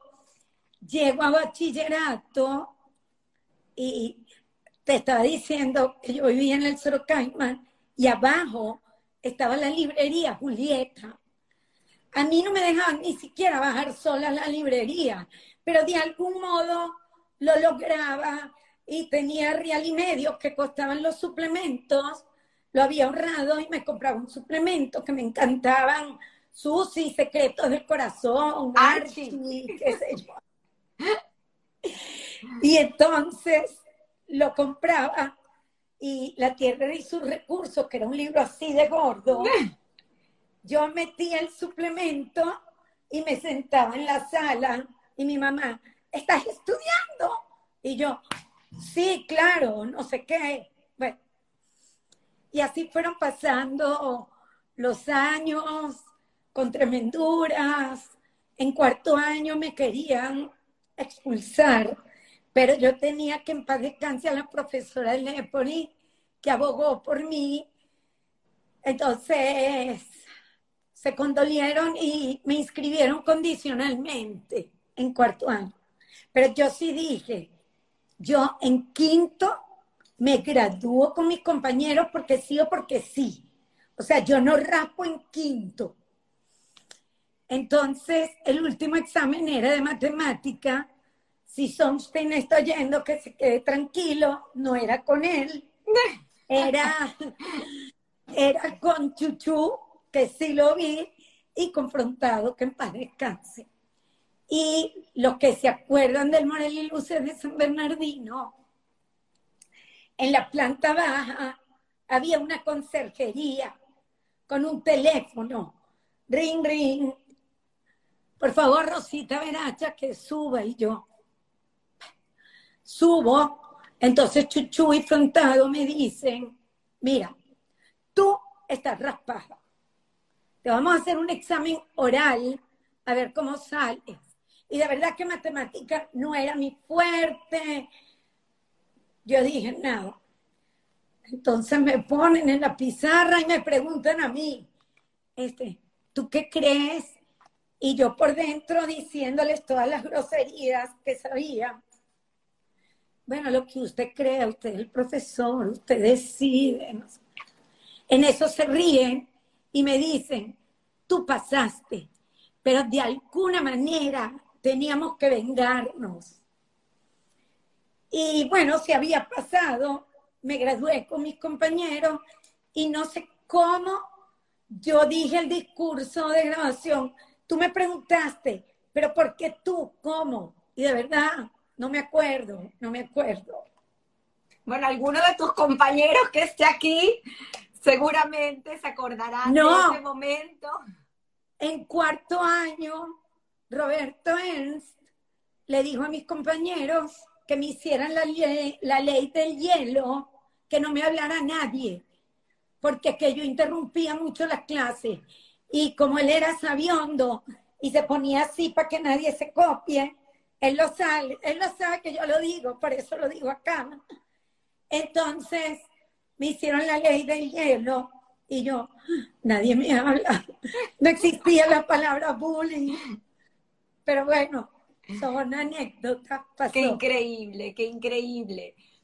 Te fuiste un año a Suiza. Tu padre El quería año de, hacer de ti la señorita educada y lloraste y lloraste y escribiste una carta para decir que por favor, una carta, eh, hay que una carta contexto, que la carta tenía que llegar. Mira, este, bueno, como tu papá era rotario con el mío, tú conoces al señor Rosanes, que en paz descanse. Yo creo que también ahí tuvo que ver algo como la hermana de mi papá, estaba becada en París, y de verdad que tanto mi papá como, como mi mamá en esas cuestiones en otras no, en otras eran bien enchapados a la antigua. Ya va, perdón que te interrumpa, pero aquí me exige Talma que te diga que todos, menos Milton, te hicieron la ley del hielo. Tan bello, es que Milton era mi novio de kinder, pero Talma me lo quitó, me lo quitó. Este, yo creo que como en aquel entonces becaron a la hermana de mi papá en París, tú sabes, y estaba el señor Rosanes, rotario con tu papá y con el mío, que su hija había estudiado en Suiza. Entonces, yo creo que él pensó, voy a mandar a Rosita a Suiza, que están, Alberta, va a venir convertida en una señorita. te sientas así, comes asado, todo lo contrario. Entonces, en ese colegio habían una baronesa que era muy amiga mía y había la otra y la otra. Eso era un desastre. Ahí aprendí a silbar así, que no voy a silbar porque... Hazlo, hazlo, por favor.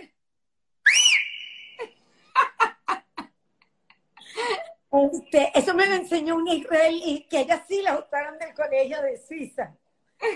Pero cero modales, cero, ahí sí es verdad que cero modales.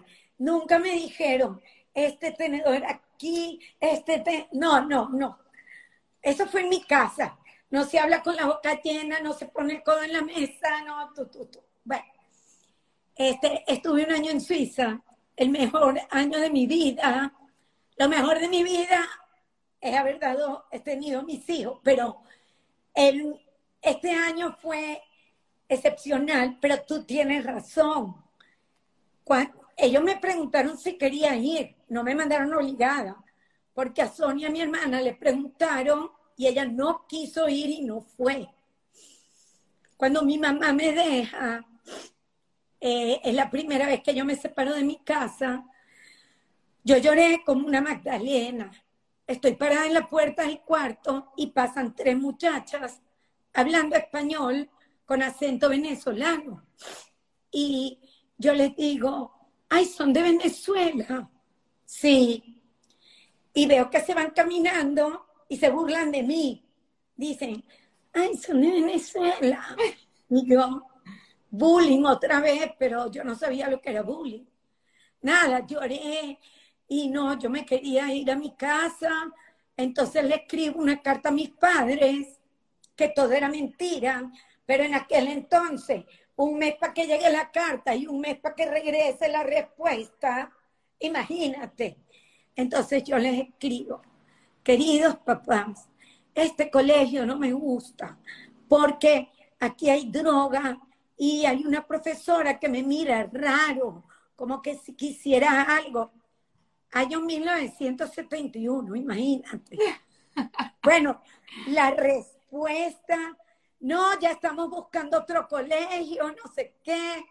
Entonces tuve que pedir una llamada a la operadora, por favor, una llamada para Venezuela y sentarme en la escalera una hora que llegara la, la llamada y jurarles por Dios que era mentira. Y me quedé ahí y sigo en contacto con alguna de las amigas, pero... ¿Qué, eh, ¿Qué, reflexión tan importante me haces pensar en este momento? Porque claro, viviendo la, la, los tiempos de hoy en día, donde la inmediatez por el tema de tener la conectividad que antes no existía, nos hace reflexionar de que hay momentos donde las decisiones necesitan tiempo. Y ese tiempo que pasó, que es algo que hoy en día no pudiésemos tener, porque hoy en día pues, obviamente hacen una llamada y ahí mismo te sacan y te vienen a buscar o quién sabe. No, no, no, me iban a mandar a otro colegio. No me iban a ir a buscar. Pero qué reflexión tan importante. Sí. Porque e, esa inmediatez de hoy hay que detenerla, detenerla un poco y, hacer que, que, los niños entiendan o nuestros hijos adolescentes entiendan que hay que dejar que el tiempo haga su labor para que nosotros podamos entender. Me, me parece importante hacer ese inciso. Sí, total que yo estaba tan feliz ahí, tan contenta, coño, perdón, es que yo hasta tengo los boletines acá y yo me puse a verlos el otro día y dije, coño, eh, lo que escribieron las maestras de conducta en comparación con lo que escribían en bachillerato, vi que no había ningún cambio, era todo igual.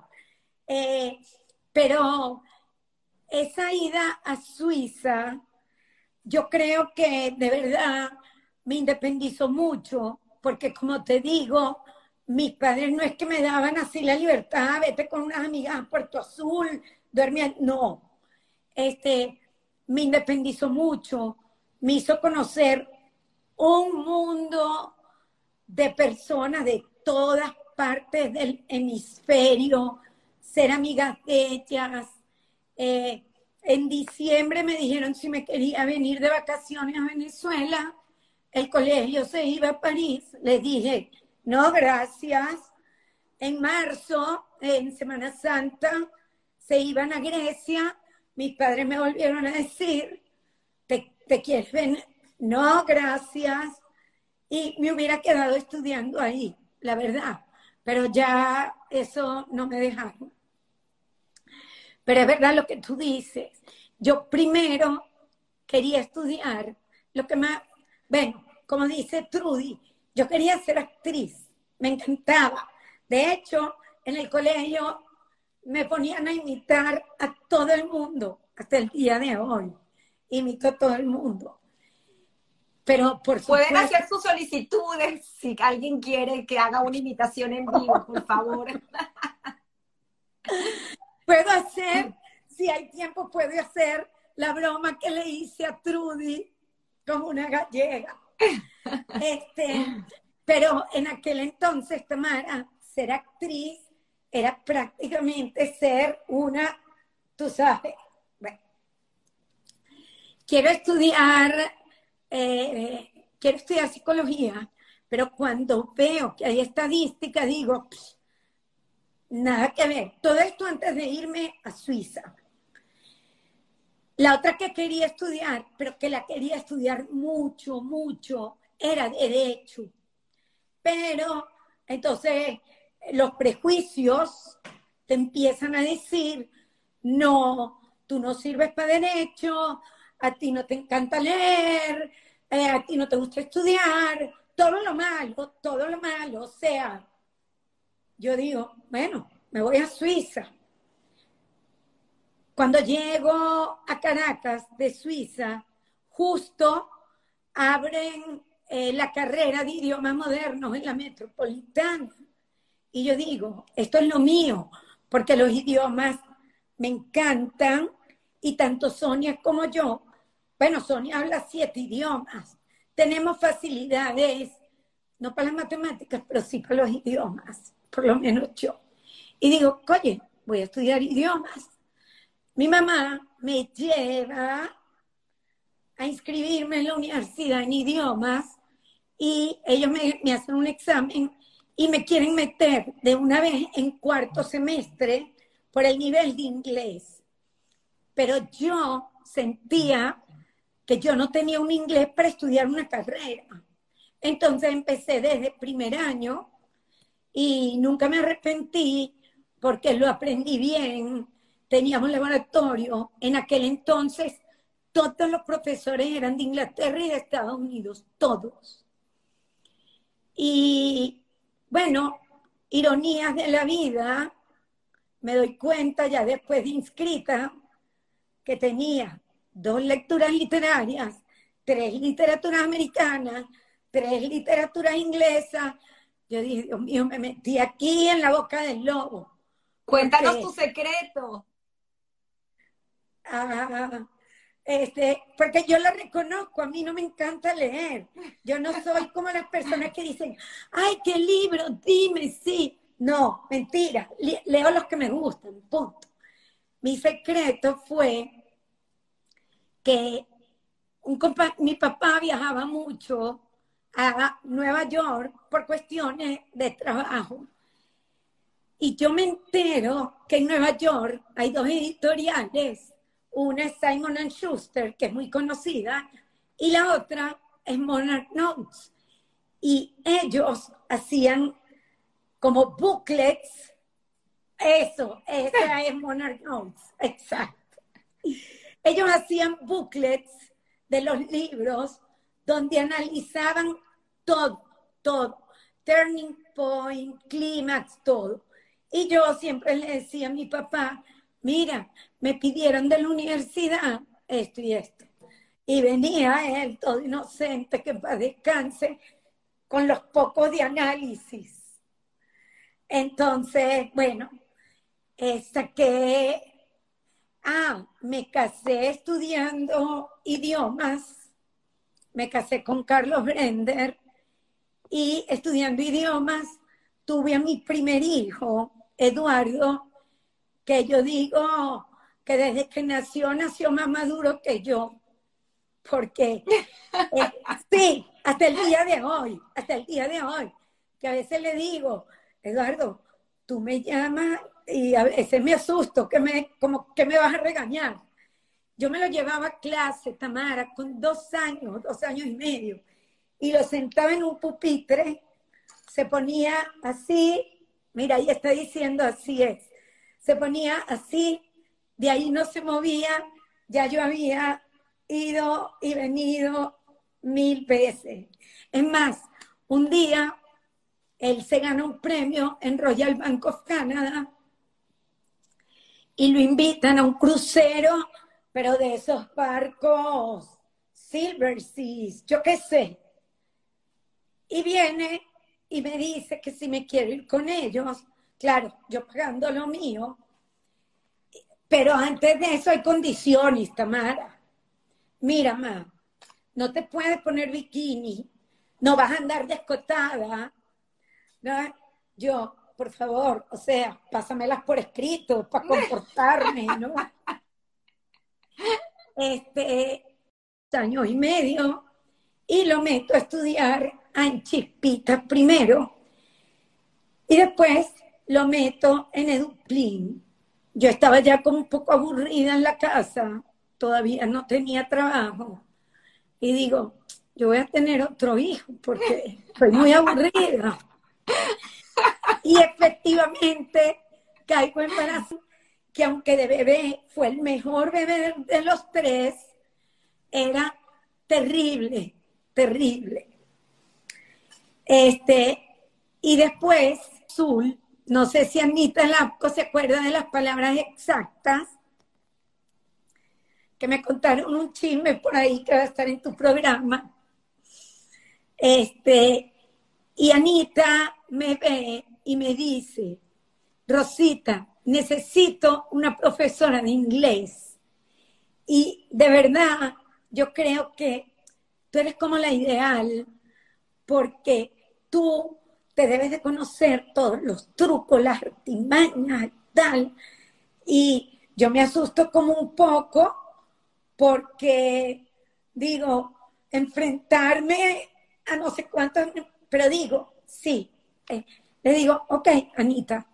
Entonces ya, Eduardo estaba en edad de poder ir a preparatorio B, lo meto en hebraica y meto a Jonathan también en hebraica.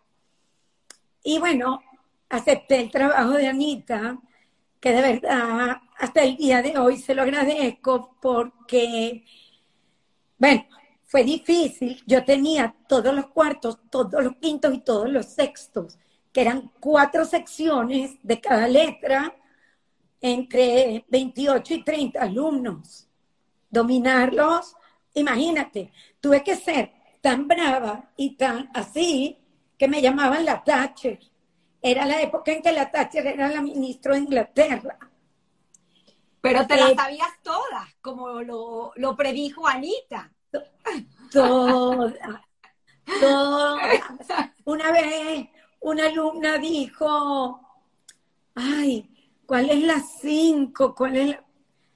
Mira, cállate, porque yo sé que tú lo estás diciendo para ver quién te lo sopla, porque yo lo hacía.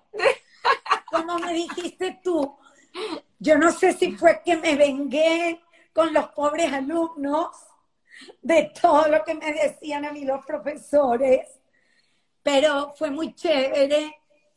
Eh, teníamos de verdad como una cofradía, o sea, una amistad muy bonita que hicimos.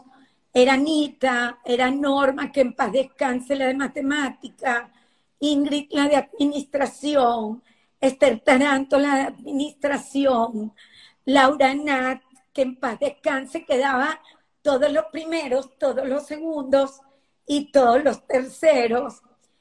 Pero era un poco como en bachillerato, porque Norma Maciani, la de matemática, que en paz descanse, se murió hace poco, a ella nunca le alcanzaban las horas para terminar su clase y a mí me sobraba. Y yo siempre le decía, Nora, ¿quieres mi hora? Y ella, sí, sí, yo feliz. Y después caí embarazada de Andrés. Entonces, ya después de que di a luz de Andrés, trabajé tres meses que me correspondían y me quedé en la casa con Andrés. Cuando Andrés ya empieza a ir al colegio, estoy otra vez aburrida. ¿Y qué hago? ¿Y qué hago? Y me meto en un curso de traducción consecutiva y simultánea. Pero lo cierran porque éramos solamente dos personas. Una era, se llamaba, o se llama, Margarita Wojciechowski, que era una periodista de Maracay, que se casó con un político, y yo, entonces me meto a estudiar traducción legal. Y bueno, me gustó bastante. Tenía que ver con el derecho. Claro. Y efectivamente, como dijiste en la historia, Carlos me da un día una traducción de, uno, de una cliente que se muere, pero no tenía hijos.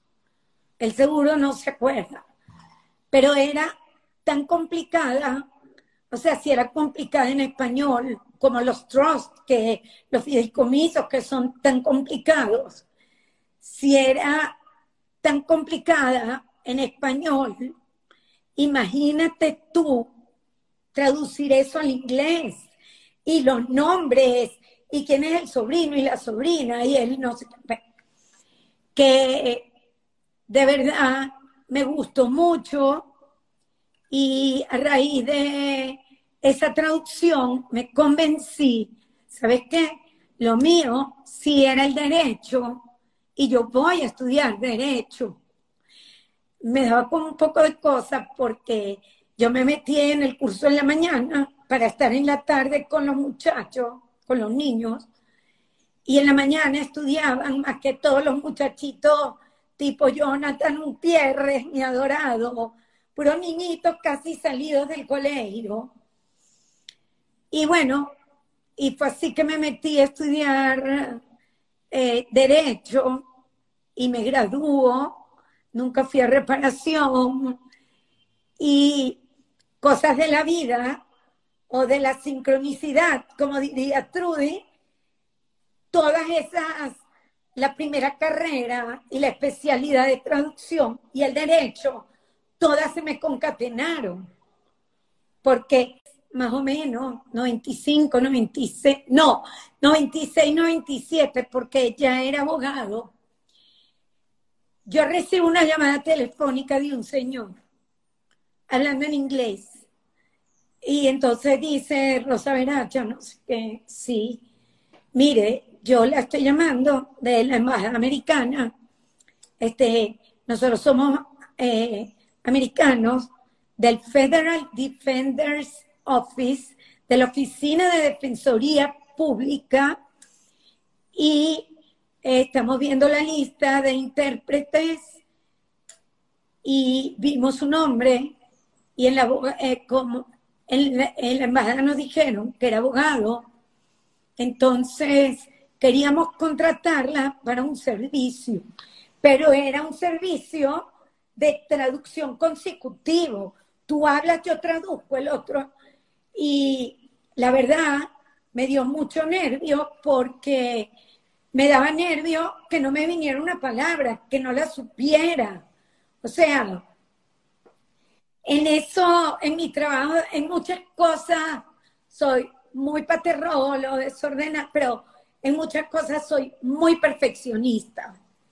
Que soy de esas, como decía mi papá, él decía que él no podía confiar en la gente que le hicieran las cosas porque no se las hacían. Entonces él decía en yugoslavo, que no sé cómo se dice, yo y mi caballo. Y así soy yo, yo y mi caballo. Entonces llamó a Mónica Weisberg, que ella sí es traductora consecutiva y simultánea, que es muy chévere, y le digo, Mónica, me pasa esto y esto, por favor, hazlo tú. Y Mónica, que es tan chévere, no, Rosita, hazlo tú, lo vas a hacer bien, no tengas miedo. Bueno, acepto. Ellos me vuelven a llamar. Yo tenía en aquel entonces como era jovencita. Este, y les digo que sí, que está bien, que yo acepto. Entonces me dice, vamos en, es muy confidencial, me dicen, vamos a encontrarnos en el Hotel Tamanaco. Tú no vas a reconocer porque nosotros somos los típicos americanos, altos, rubios. Yo quería decirles, bueno, yo soy chiquitica, metro y medio, pero no lo dije. Entonces, bueno, efectivamente, voy al hotel Tamanaco, ellos me están esperando y me dicen, vamos a hablar afuera porque es muy privado. Entonces, efectivamente, me voy a hablar con ellos y era un asunto de drogas. Y me dicen que tenemos que ir a un galpón en La Guaira. Este, ya la cosa se me pone como, oye, un galpón, La Guaira, drogas.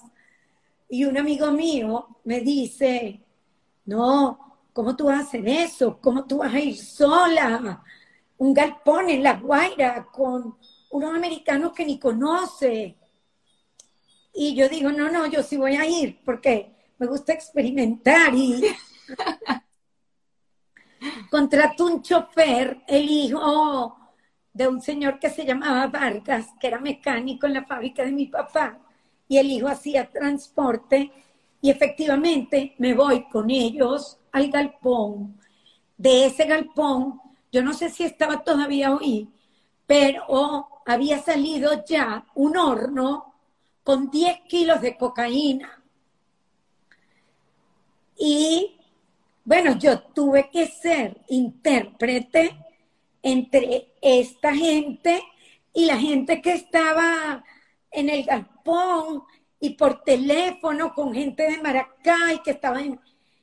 Y yo, bueno, yo no sé en qué rollo me estoy metiendo, pero me gusta, ahí voy, me gusta.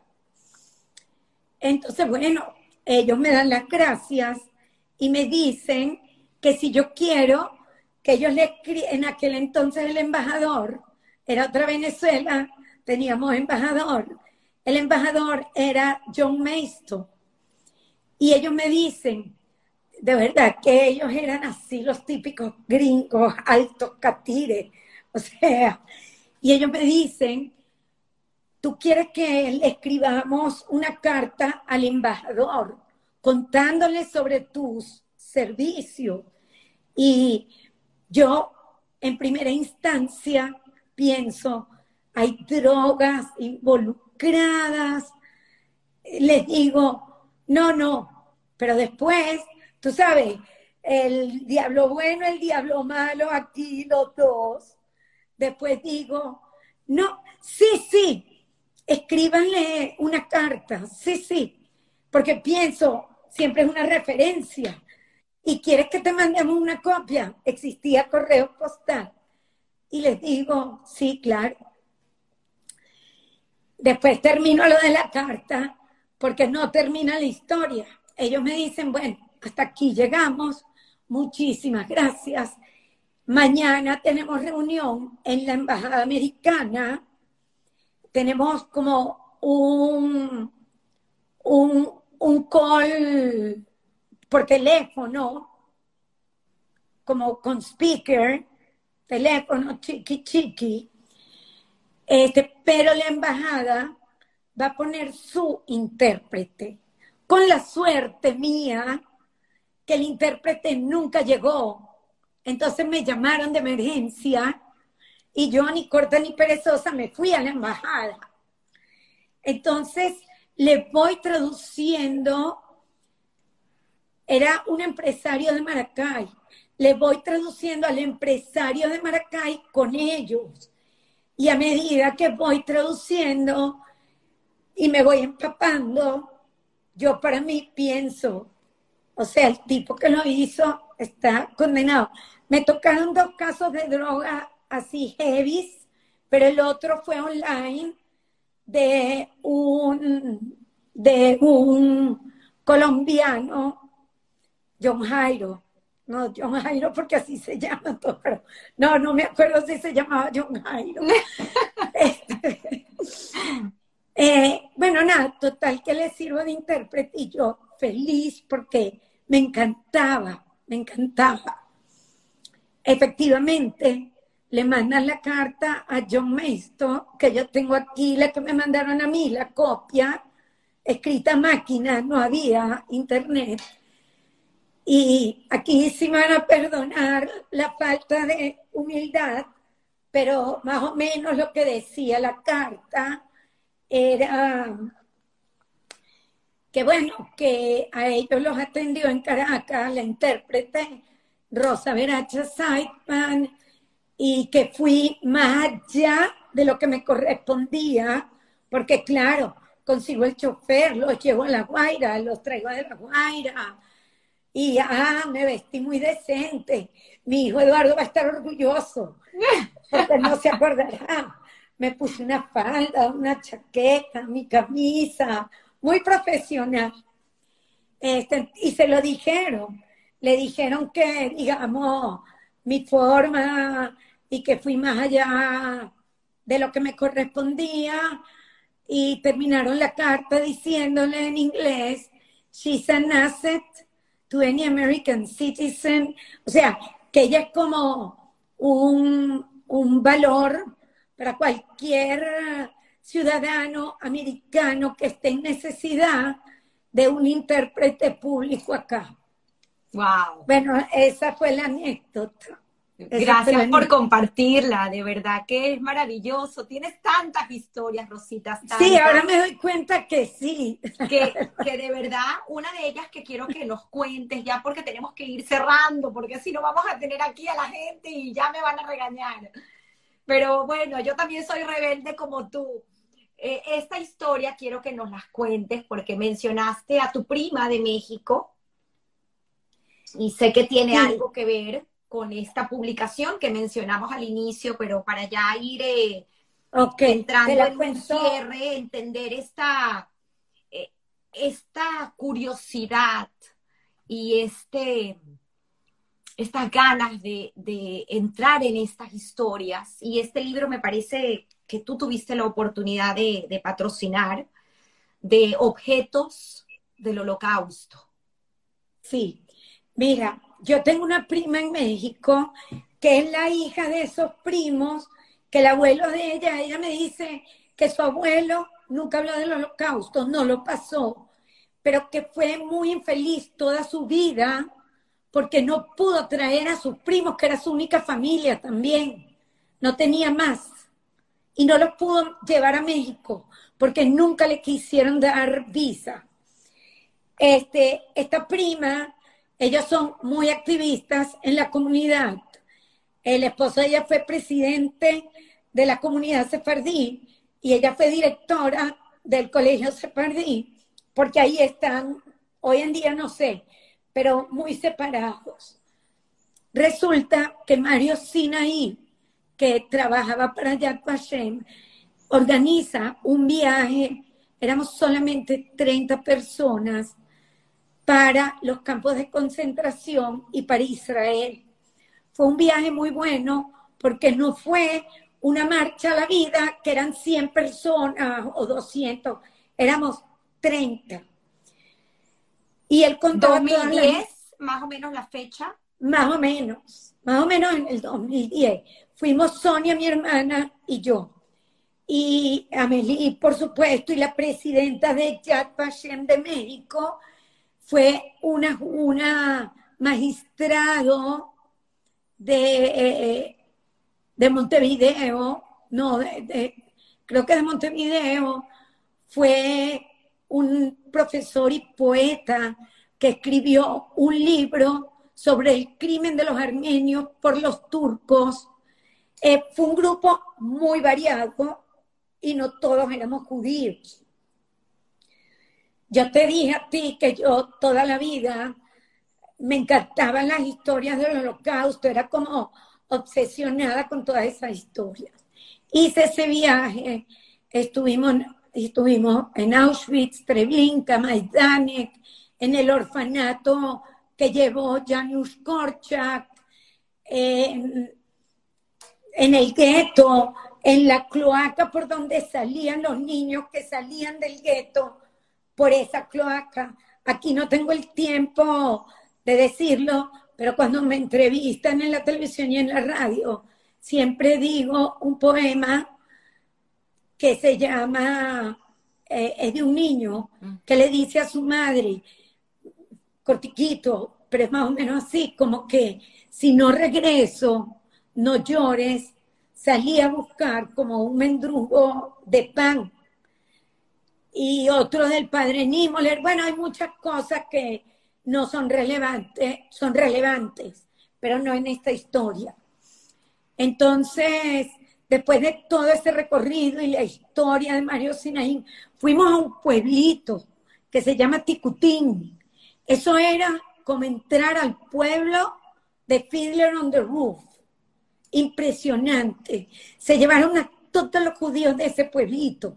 Tenía hasta su escuelita yiddish. Pero dos niñitos se salvaron. Pero no voy a contar la historia. De ahí me voy a Israel y Perla Hassan, que no la voy a imitar porque creo que vi su nombre por ahí, entonces no la voy a imitar. Este, y que le extendemos públicamente una invitación a entrar a historias que contar. Creo que está, creo. Este, entonces, bueno, voy al museo y, bueno, primero Perla me habla de un ventanal gigantesco, como para que mi papá lo patrocine. No le digo nada, no. Y después me lleva, me habla de una señora que se llama Aviva Pelet, que en paz descanse. Esa señora, ella recogía todos los objetos que le daban de los sobrevivientes de los campos de concentración. A ella la llamaban para Argentina y si iba a Argentina y si iba a Australia, de donde la llamaran, ella los recogía y recogía la historia. Esa señora estaba enferma de cáncer y, aunque esto lo considero una debilidad mía, yo como que para conmoverme no necesito mucho. Eh, Perla me dice que esa señora está enferma de cáncer, me lleva donde ella, que es en el sótano, eso no está abierto, hay cosas que no están abiertos al público. Por ejemplo, yo vi la sentencia de la solución final firmada por Eichmann, que la agarraron con guantes, porque y me lleva a otro lugar donde está esta señora, Aviva Pelet, me lleva a mí, a la presidenta de Yad Vashem de México que estaba ahí, a la hija de la presidenta, el petit comité, y me presenta a la señora y yo veo una cantidad de objetos que no están en ese libro y la señora me saca algunos y me cuenta la historia. Pero una de las historias que me tocó mucho, no del libro, es que hay un abrigo de invierno, debe ser de un yugoslavo muy rico, porque cuando les dijeron que se los van a llevar de Skopje, él se manda a hacer un abrigo para estar bien abrigado, porque no se imaginó dónde se lo llevaba. Y ese abrigo está ahí intacto.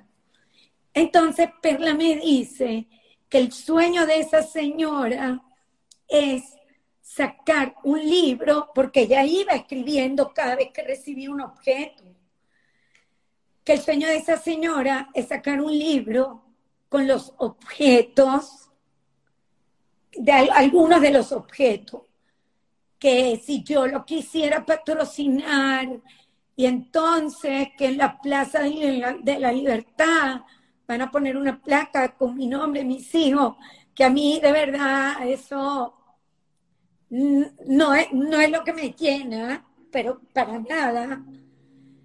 Eh, pero me cuenta toda la historia, me cuenta la historia de la señora que yo la conozco y la veo tan flaquita. Entonces yo le digo a Perla, Perla, déjame consultarlo con mis hijos. Pero como mis hijos siempre vieron y que tienen unas esposas maravillosas, de verdad, y siempre vieron en mi casa, que uno colaboraba con todo, yo les dije, mira, me dijo Perla y les cuento toda la historia, pero era mucha plata, mucha. Yo les digo, ¿qué piensan ustedes? Entonces, bueno, los tres estuvieron de acuerdo y efectivamente le dije a Perla que sí, que lo saque lo pagué, se pagó trimestralmente y la señora estaba muy feliz. Lamentablemente falleció justo antes del bautizo del libro. Wow, qué historias, pero aquí está el libro, aquí está su sueño cumplido. La historia de esa bota, la historia de esa bota es una historia demasiado triste que cuando yo la leí, de verdad, se me aguó el guarapo. Para no decir que lloré, se me aguó el guarapo. Es una historia muy triste. Hay otras que son... para hablar de las historias del libro. Bueno, hay otras que son recetas de cocina, porque las mujeres, para hacerse la idea que no estaban en un campo de concentración, ellas, entre ellas, se decían, hoy vamos a hacer gefilte fish. Y conseguían con qué escribir y escribían la receta y se hacían la idea que de verdad estaban cocinando, así como hacían obras de teatro para desconectarse un poco. Mira, de verdad que yo me empapé tanto del holocausto y me tocó tan directamente que no te puedo hablar sin emocionarme. De muy bonito y, gracias a esa labor que, haces todos los días. Ah, bueno, de hecho, no olvidar. Estoy, precisamente con el espacio Ana Frank, que es para la no discriminación, es un espacio espectacular y Lana lo lleva, no le va a gustar lo que digo porque ella, el puesto de su mamá, pues de verdad el de Mariane es Mariane. Pero Ilana, yo te puedo decir que está a la altura de Mariane. Y como caía Yad Vashem, contándolo rapidito, una persona, un diplomático, tenía que hablarle a los muchachos que se iban a la gira hace muchos, hace unos años estaba el señor David Israel, que en paz descanse. Resulta que era la época del dengue y a él le dan dengue. Y me dice, yo acababa de llegar del viaje, me dice, ve y habla tú. Yo, no, tú estás loco, ni hablar a los muchachos. No, no, no. Pero bueno, fui y hablé. Y después de que hablé, el señor David Israel, que en paz descanse, me pidió que por favor me metiera en Yad Vashem y así fue como caí en Yad Vashem. Cuántas historias, Rosita, de verdad que gracias. Y bueno, ya para, para ir cerrando esta tarde maravillosa que tuvimos contigo con historias de verdad de llenas de enseñanzas de vida. Me encantaría que nos hables un poco de Eduardo, Jonathan y Andrés y luego para pues hacerte la pregunta que siempre hago y que te dije que quería sorprenderme hoy con tu respuesta acerca de trabajo suerte en tu vida. Pregunta que me tomo de Guy Ross. Mira, eh, Eduardo, lo tengo en el 75. Ya te dije que yo lo único, cuando estaba en bachillerato, yo lo que quería era ser mamá. O sea, sabía que tenía que estudiar una carrera pero sí, pero por mi gusto era ser mamá. Este, de hecho, tengo a Eduardo enseguida, o sea, eh, de, del matrimonio a escondidas, boto las pastillas y no tomo más pastillas. Todo, en secreto mío. Eh, entonces tengo a Eduardo, que como te dije, yo creo que él nació maduro, pero no maduro como el presidente, madurito mentalmente. Este, para dormir era muy malo. Fue el que más lata me dio cuando era bebé. Pero un chamo de verdad serio, formal, demasiado para mi gusto a veces, organizado, ordenado. Yo soy desordenada. Eh, estudio ingeniería y después hizo un posgrado en Babson College y llegó de Babson y habló con mi papá y mi tío porque venía de esa escuela de entrepreneurship para modernizar la fábrica y un señor de 1917 y uno de 1920-21 dicen, ¿qué es esto? No, ni hablar. Bueno, se va a Estados Unidos, trabaja en el IDB Bank, de ahí se va a Royal Bank of Canada.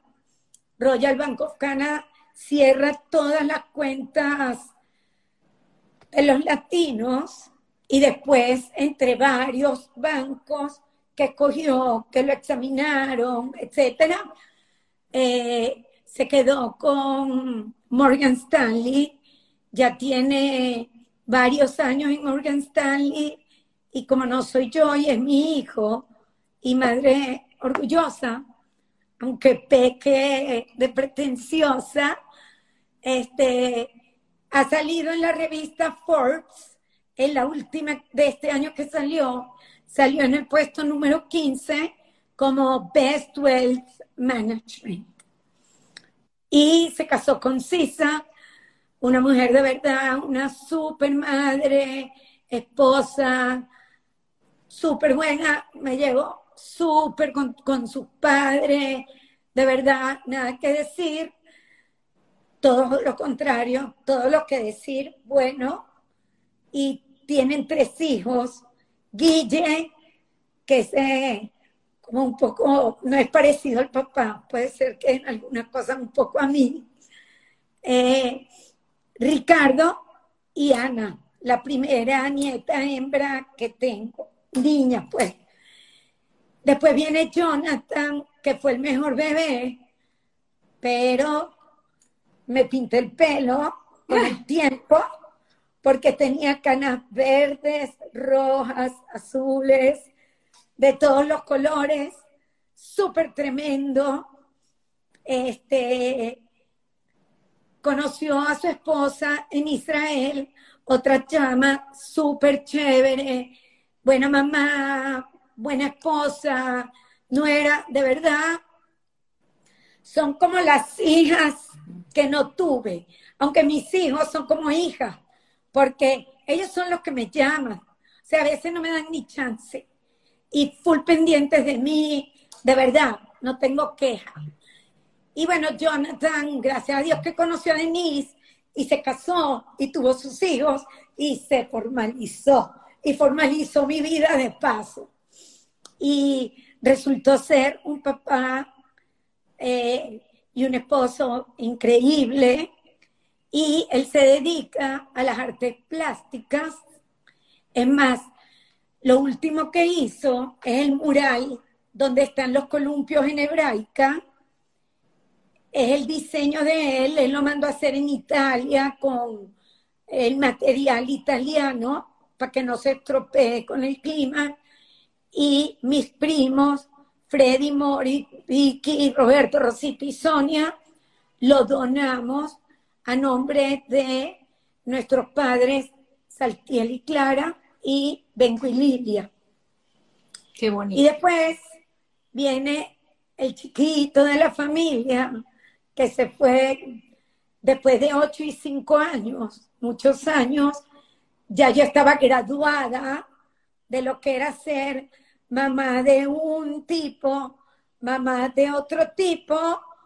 Entonces, este tipo, que también es distinto, me fue más fácil. Pero también lo sobreprotegí más porque era como mi bebé. Y él empezó a estudiar él cuando sale a bachillerato hace unas pasantías con Nelson Bocaranda en Unión Radio y paralelamente estudia periodismo en la Santa María. Y entonces empieza que él se quiere ir a estudiar fuera. Y, yo, no, no, igual que Eduardo. Eduardo también me decía, me quiero ir a Estados Unidos. Y yo, no, no, terminas tu carrera aquí, ni hablar. Y no se fue.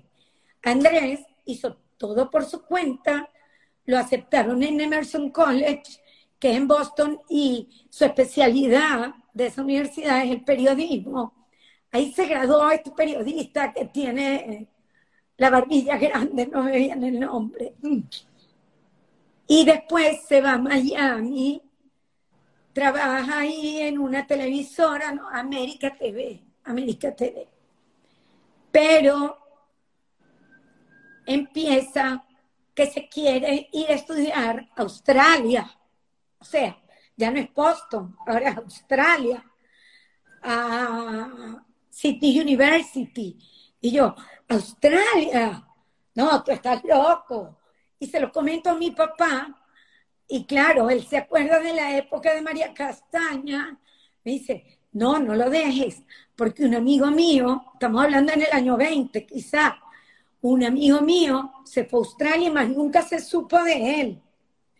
Y yo, bueno, otra vez hizo sus papeles y lo aceptaron en Sydney University y ahí hizo dos posgrados. Uno era como en terrorismo y el otro, tú lo tienes por ahí, recuérdame la memoria. En seguridad y el otro en... Sí, en...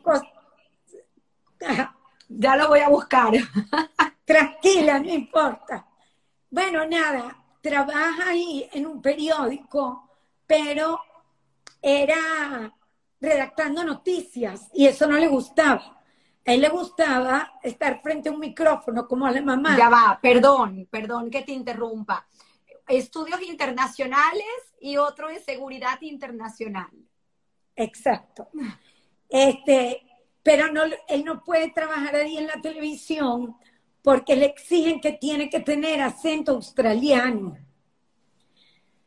Se regresa a Miami y bueno, hizo una, trabajó un poquito en CNN. Cuando murió Ronald Reagan, fue como reportero, creo que fue con Ronald Reagan. Y bueno, trabajó aquí, allá.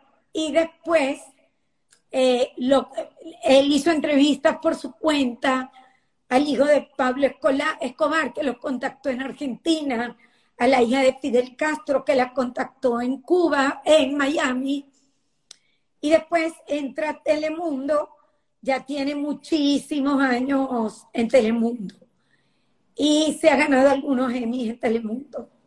Uno de ellos, eh, que no he tenido oportunidad de verlo, sino entrevistas que le hicieron acerca de, de ese Emmy, creo que fue uno de los primeros que ganó, el primer Emmy que ganó fue una entrevista que le hizo al hijo de Juan porque él tiene una distrofia muscular y ese reportaje con la ayuda de Víctor, que es el hijo, se llama Víctor, que fue tan valiosa, se ganó el Emmy y ese año se ganó el Emmy y ese año fui, fue Jonathan, mi hijo, Denise y yo al teatro donde le dieron el Emmy, la mamá de Víctor, y Víctor subió con él al escenario y él le agradeció mucho, por supuesto. Ese fue su primer Emmy. Y después se ganó algunos individuales y otros colectivos como el que se ganó este año, por los incendios que hubo en San Francisco. Y un día de cumpleaños que yo estaba en Miami, me trajo de regalo uno de los Emmys que lo tengo ahí. Qué bonito, qué bonito de verdad esa satisfacción que tienes de los tres, como bien tú dices, eh, hijos que se han portado pues a la altura, aquí lo certifican y qué belleza, ¿no? Poder eh, cosechar lo que uno siembra al fin. Valió, sí, el sacrificio valió la pena. Yo salía, Tamara, yo no viajaba mucho, pero cuando viajaba, yo viajaba de viernes y el sábado ya quería estar en Caracas porque quería ver cómo llegaba Jonathan, cómo no llegaba, si chocaba, si no chocaba. Así eran mis viajes. Qué bonito, qué bonito. Suerte trabajo en tu vida, ¿qué ha significado esas dos palabras? Si suerte o trabajo o ponderado en tu existencia. Mira, eh, yo diría, yo diría que bastante ponderado, eh, porque considero que trabajé mucho. Cuando digo trabajé mucho, trabajé mucho con mis hijos. O sea, fue de verdad, yo diría que fue un trabajo prácticamente 24/7, full pendiente de ellos. Este, yo no los dejaba o sea, no existía que ellos fueran a una fiesta o a un lugar y me dijeran, yo consigo con quién regresarme. No. Si no, si no sabes con quién, yo te busco. No me importaba. Eh, trabajo porque, bueno, estudiar, y más una persona que en bachillerato no estudiaba, en bachillerato fue suerte. Bachillerato fue pura suerte. Que, que logré graduarme, que no me votaron. Bachillerato fue pura suerte. Todo lo demás, eh, te puedo decir que fue ponderado, suerte y trabajo. Fue suerte tener una familia como la que tuve, refiriéndome a mi crianza, mis padres. Hoy en día veo que de verdad tenían que ser así, tenían que ser así. Este, mi mamá antes de que empezara la universidad para que no estuviera de más y maleante, me metió en clase de mecanografía, en clase de pintura. Lo que le faltó fue ponerme a tejer y bordar, que entre paréntesis, cuando me separo, eso es lo que mi papá quería que yo hiciera. No me lo dijo así, pero ya, ya te casaste, ya está. Ahora al hogar, o sea, a la casa. Y no, no era así. Entonces puedo decirte que hubo mucha suerte en muchos aspectos, muy ponderado en otros y con la crianza también que creo que hubo mucha, que hubo suerte, porque a veces tú te puedes fajar, Tamara, y, y no te va bien con los hijos. Entonces, yo creo que pongo mucha suerte y ponderado. Y yo creo que puedo poner las tres, la verdad. Wow. Siempre me sorprende las respuestas que dan ustedes cuando cuentan su historia, porque, claro, al final es cada uno como la vive y, la suerte y el trabajo pues están muy ligados, así que gracias Rosita por compartir tu historia con nosotros. Sí. De verdad gracias por la oportunidad. Ya llevamos, creo que más de dos horas, hemos roto récord contigo. Agradezco nuevamente a los que han estado aquí, los que se conectaron, los que no pudieron ver el principio, no se preocupen, lo pueden ver, los que están oyendo ahorita agradezco y los que oyeron completo las dos horas y media, de verdad que ha sido... Gracias, de verdad. Maravilloso, tu voz se portó espectacular. Espectacular. Y te quiero compartir y leer algunos de los comentarios de la gente, porque siempre lo digo, aunque sé que se pueden tomar fotos, no es lo mismo, los tengo que leer en vivo, pero voy a proceder a leer esta gente que con tanto cariño te han acompañado eh, Clarita Milgram, bueno, pues ha estado aquí, Francis Rubinstein, Talmas dice imposible no irte, eh, em, em, Moviguita, amigo tuyo del colegio, también está aquí conectado, voy a leer, a ver, dice eh, Melita, la esposa de Benjamín, una entrevista de lujo, disfrutamos mucho estas dos horas, Isaac Brender, muy buena entrevista, Gerda Mayer, bella historia, muy bien contada. Rita Israel, yo la vi completo, lista para la temporada 2. Nancy Braca, Love You Prima. Eh, Irene Presner, siempre divertida, sabroso escucharla. Bela Morelli, la felicito, excelente entrevista, enriquecedora, por supuesto. Sigo leyendo por aquí arriba. Frida Azrak, eh, Plitman, hermosa entrevista, Rosita, precioso tarjetitas, es Mirna Hirschaut, Reisele, muy especial, nunca te aburres con ella. Eh, creo que ese era el nombre que te daban, Reisele. Mira, mi suegra me empezó a llamar Reisele, después mi, mi papá, un Terk, me llamó Reisele toda la vida, mi hermano Roberto Reisele, Trudy, Tania Reisa, Solange. Tengo algunas amigas que me llaman, a menos que peleen conmigo y me digan, Rosa, Rosita, pero si no, es Reisa. Dice por aquí Nelly Kaufman, Klein, Rosita, tu actitud hacia la vida proactiva, tu sentido del humor, todo. Eh, sigo leyendo. Invite VIP, creo que es Esther Levy. You are the best, mi Rosita amada. Buenísima la entrevista. Dice. Ella fue mi alumna. Muy buena alumna. muy acertada. Dice eh, MT Weisberg 18. Muy asertiva y dinámica. Open mind y todoterreno. Felicidades y que conserves tu personalidad por 120 años. Wow, es que tienes inmensidad de entrevistas. Dice tu hijo Eduardo en los comentarios. Excelente entrevista, Eduardo Brender. Ay, no me regañó. Las manzanas no caen lejos del árbol. Dice Anita Hirsch, creo que es un alma noble. Hirschfeld, un alma noble. Claudia Pino Makeup, mi abuela en el cielo está muy orgullosa de sus hijos. Wow, ella fue la nana de mis hijos. Ah, ella es la nana, que no hablamos de ella, que tiene un gran puesto. En sí, un gran puesto. Familia, familia. Qué bonito, qué bonito. Trudy Bendayan, Andrés cumplió su tu sueño frustrado. Está en la televisión. Alguien que te conoce muy bien y que creo que es una amistad bellísima, porque como tú bien lo dices, son dos seres opuestos que se atraen. ¿Ah? Trudy y, Rosita. Dice por aquí, sigo leyendo. Bueno, hay miles de mensajes que voy a tratar de recordarme algunos que leí mientras te escuchaban. Benjamín Schomstein diciendo la terremoto. Ay, me llama terremotico. Sí, es la terremotico.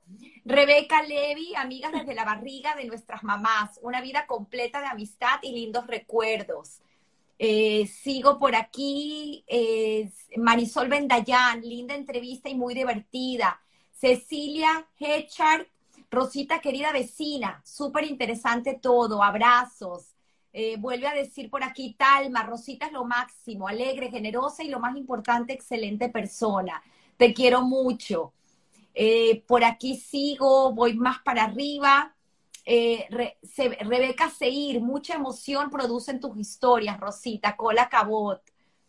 Tania Benaim, ¿cómo podemos hacer para conseguir el libro? Muchos preguntaron por este libro, si hay manera de comprarlo en Amazon. En Yad Vashem sí, y lo mandan a Miami. Te metes en Yad Vashem y lo mandan a Miami. Qué bueno, qué bueno. Entonces ya saben los que quieran conseguir el libro, Testigos Silenciosos, entren en Yad Vashem y hacen el pedido y el libro llega eso, Eso es de Yad Vashem. Yo ya no tengo nada que ver con eso. Aclarando. Dice Sulamita Leching, muy interesante y emotiva la historia de su papá Saltiel, muchos milagros que lo condujeron a Venezuela. Es así, muchos milagros, mucha suerte. Sí. Doctor Isi Milgram, mucho gusto de oír tus testimonios familiares, historias, anécdotas, experiencias de tu trabajo y las del colegio. Muy agradecidos todos de escucharte. Dicen por aquí, sigo para arriba, Ivona Taz, que ser tan extraordinario es Rosita y tan buena, solidaria persona, siempre de buen humor que contagia. Tania Benaí, muy interesantes las historias y maravillosamente bien contadas. Chapó sigo por aquí, eh, voy más arriba.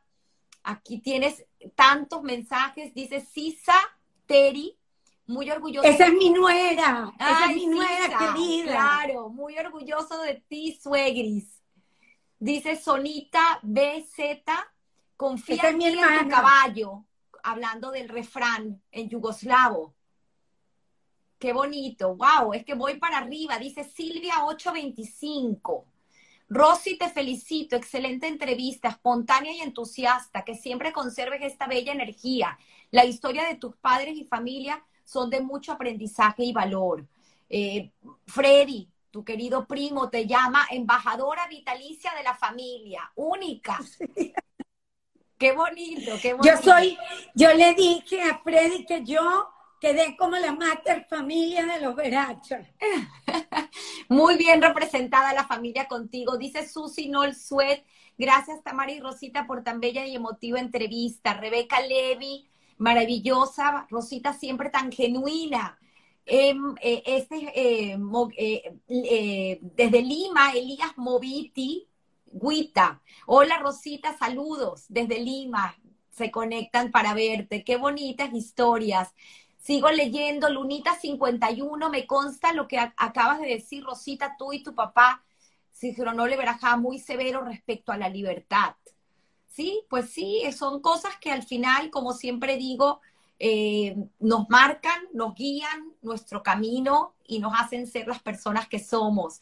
Muchos años de amistad compartiendo momentos inolvidables, dice Lunita 51. Luis Sir, felicitaciones, muy interesante conocer tus historias. Mina Esa Pole, una compañera de la metropolitana. Imagínate, imagínate. Tatiana Kelisic. Nos hicimos grandes, también de la universidad. Nos hicimos grandes amigas en la universidad. Eh, Mina Poller, me sigue sorprendiendo. Es que creo que no hay manera de no seguir sorprendiéndose con Rosita. Te puedo dejar ya para que te despidas el día de hoy y si quieres con tu eh, cuento de gallega, de cómo... No, no, no. Por favor, bueno, despídete como gallega. Ok, pero que Trudy me perdone, que Trudy me perdone una vez, en aquel entonces, como los cuentos, era así una vez, en aquel entonces, en Venezuela habían guías telefónicas. Y entonces, cuando uno necesitaba servicio, se vende carro, se solicita servicio y tal, Trudy había puesto un aviso que necesitaba una mujer de servicio. Y yo estaba aburrida en mi casa otra vez sin hacer nada. Y digo, conchale, voy a llamar a Trudy. Teníamos los niños chiquitos en primario porque son Eduardo y Valerie contemporáneos, contemporáneos. Y los otros los son un año mayor que los otros niños. Entonces yo llamo a Trudy, me da pena, yo llamo a Trudy y le digo, buenas, usted solicita servicio. Y Trudy, oye una vez los ojos se le despepitan. Entonces ella me dice, sí, la forma de hablar de ella. Sí. Entonces yo le digo, no, es que yo acabo de ver el mensaje y la estoy llamando porque yo me ofrezco. Ay, sí, dígame más o menos, ¿qué es lo que usted sabe hacer? No, yo sé hacer de todo. Es como para hacer que, bueno, mire, en la mañana usted se levanta, lo voy a hacer rapidito, ¿no? Porque usted se levanta, levanta a los niños, les da el desayuno, los viste, tú, tú. Perfecto. ¿A usted le gustan los niños? Sí, sí, a mí me encantan los niños. Y usted sabe cocinar. Claro, si yo trabajé en una embajada por muchos años, lo hago de todo, pero en eso me da un ataque de risa que no puedo más. Y Trudy me insulta, no voy a decir la palabra, dice, el de tu madre. Y me tiró el teléfono me habló por dos semanas. aplausos, aplausos Dice Trudy que siempre alimentes a tu niña interior. De verdad, que qué bonito, qué bonito. Estoy muy agradecida. Pido perdón a la gente por habernos extendido, pero creo que bien valía la pena. Y como siempre digo, el que la quiera ver, la ve, el que no, no la ve, y el que la quiera ver en varias partes, pues también bienvenido. Pero esto quedó como testimonio. Como siempre digo, todos tenemos una historia que contar la podrán ver en YouTube, como dije al principio, en Spotify y en Apple Podcast se puede escuchar mientras hacen ejercicio en el gimnasio, mientras van en el carro, en una cola, así que qué mejor manera y gracias Rosita nuevamente, de verdad. Gracias. Tamara, gracias a ti, de verdad, gracias a ti. Un abrazo, feliz Y a todos los que se conectaron, ya es hora de comer, estarán muertos de hambre. Abrazos, bye bye. Bueno, hola a todos.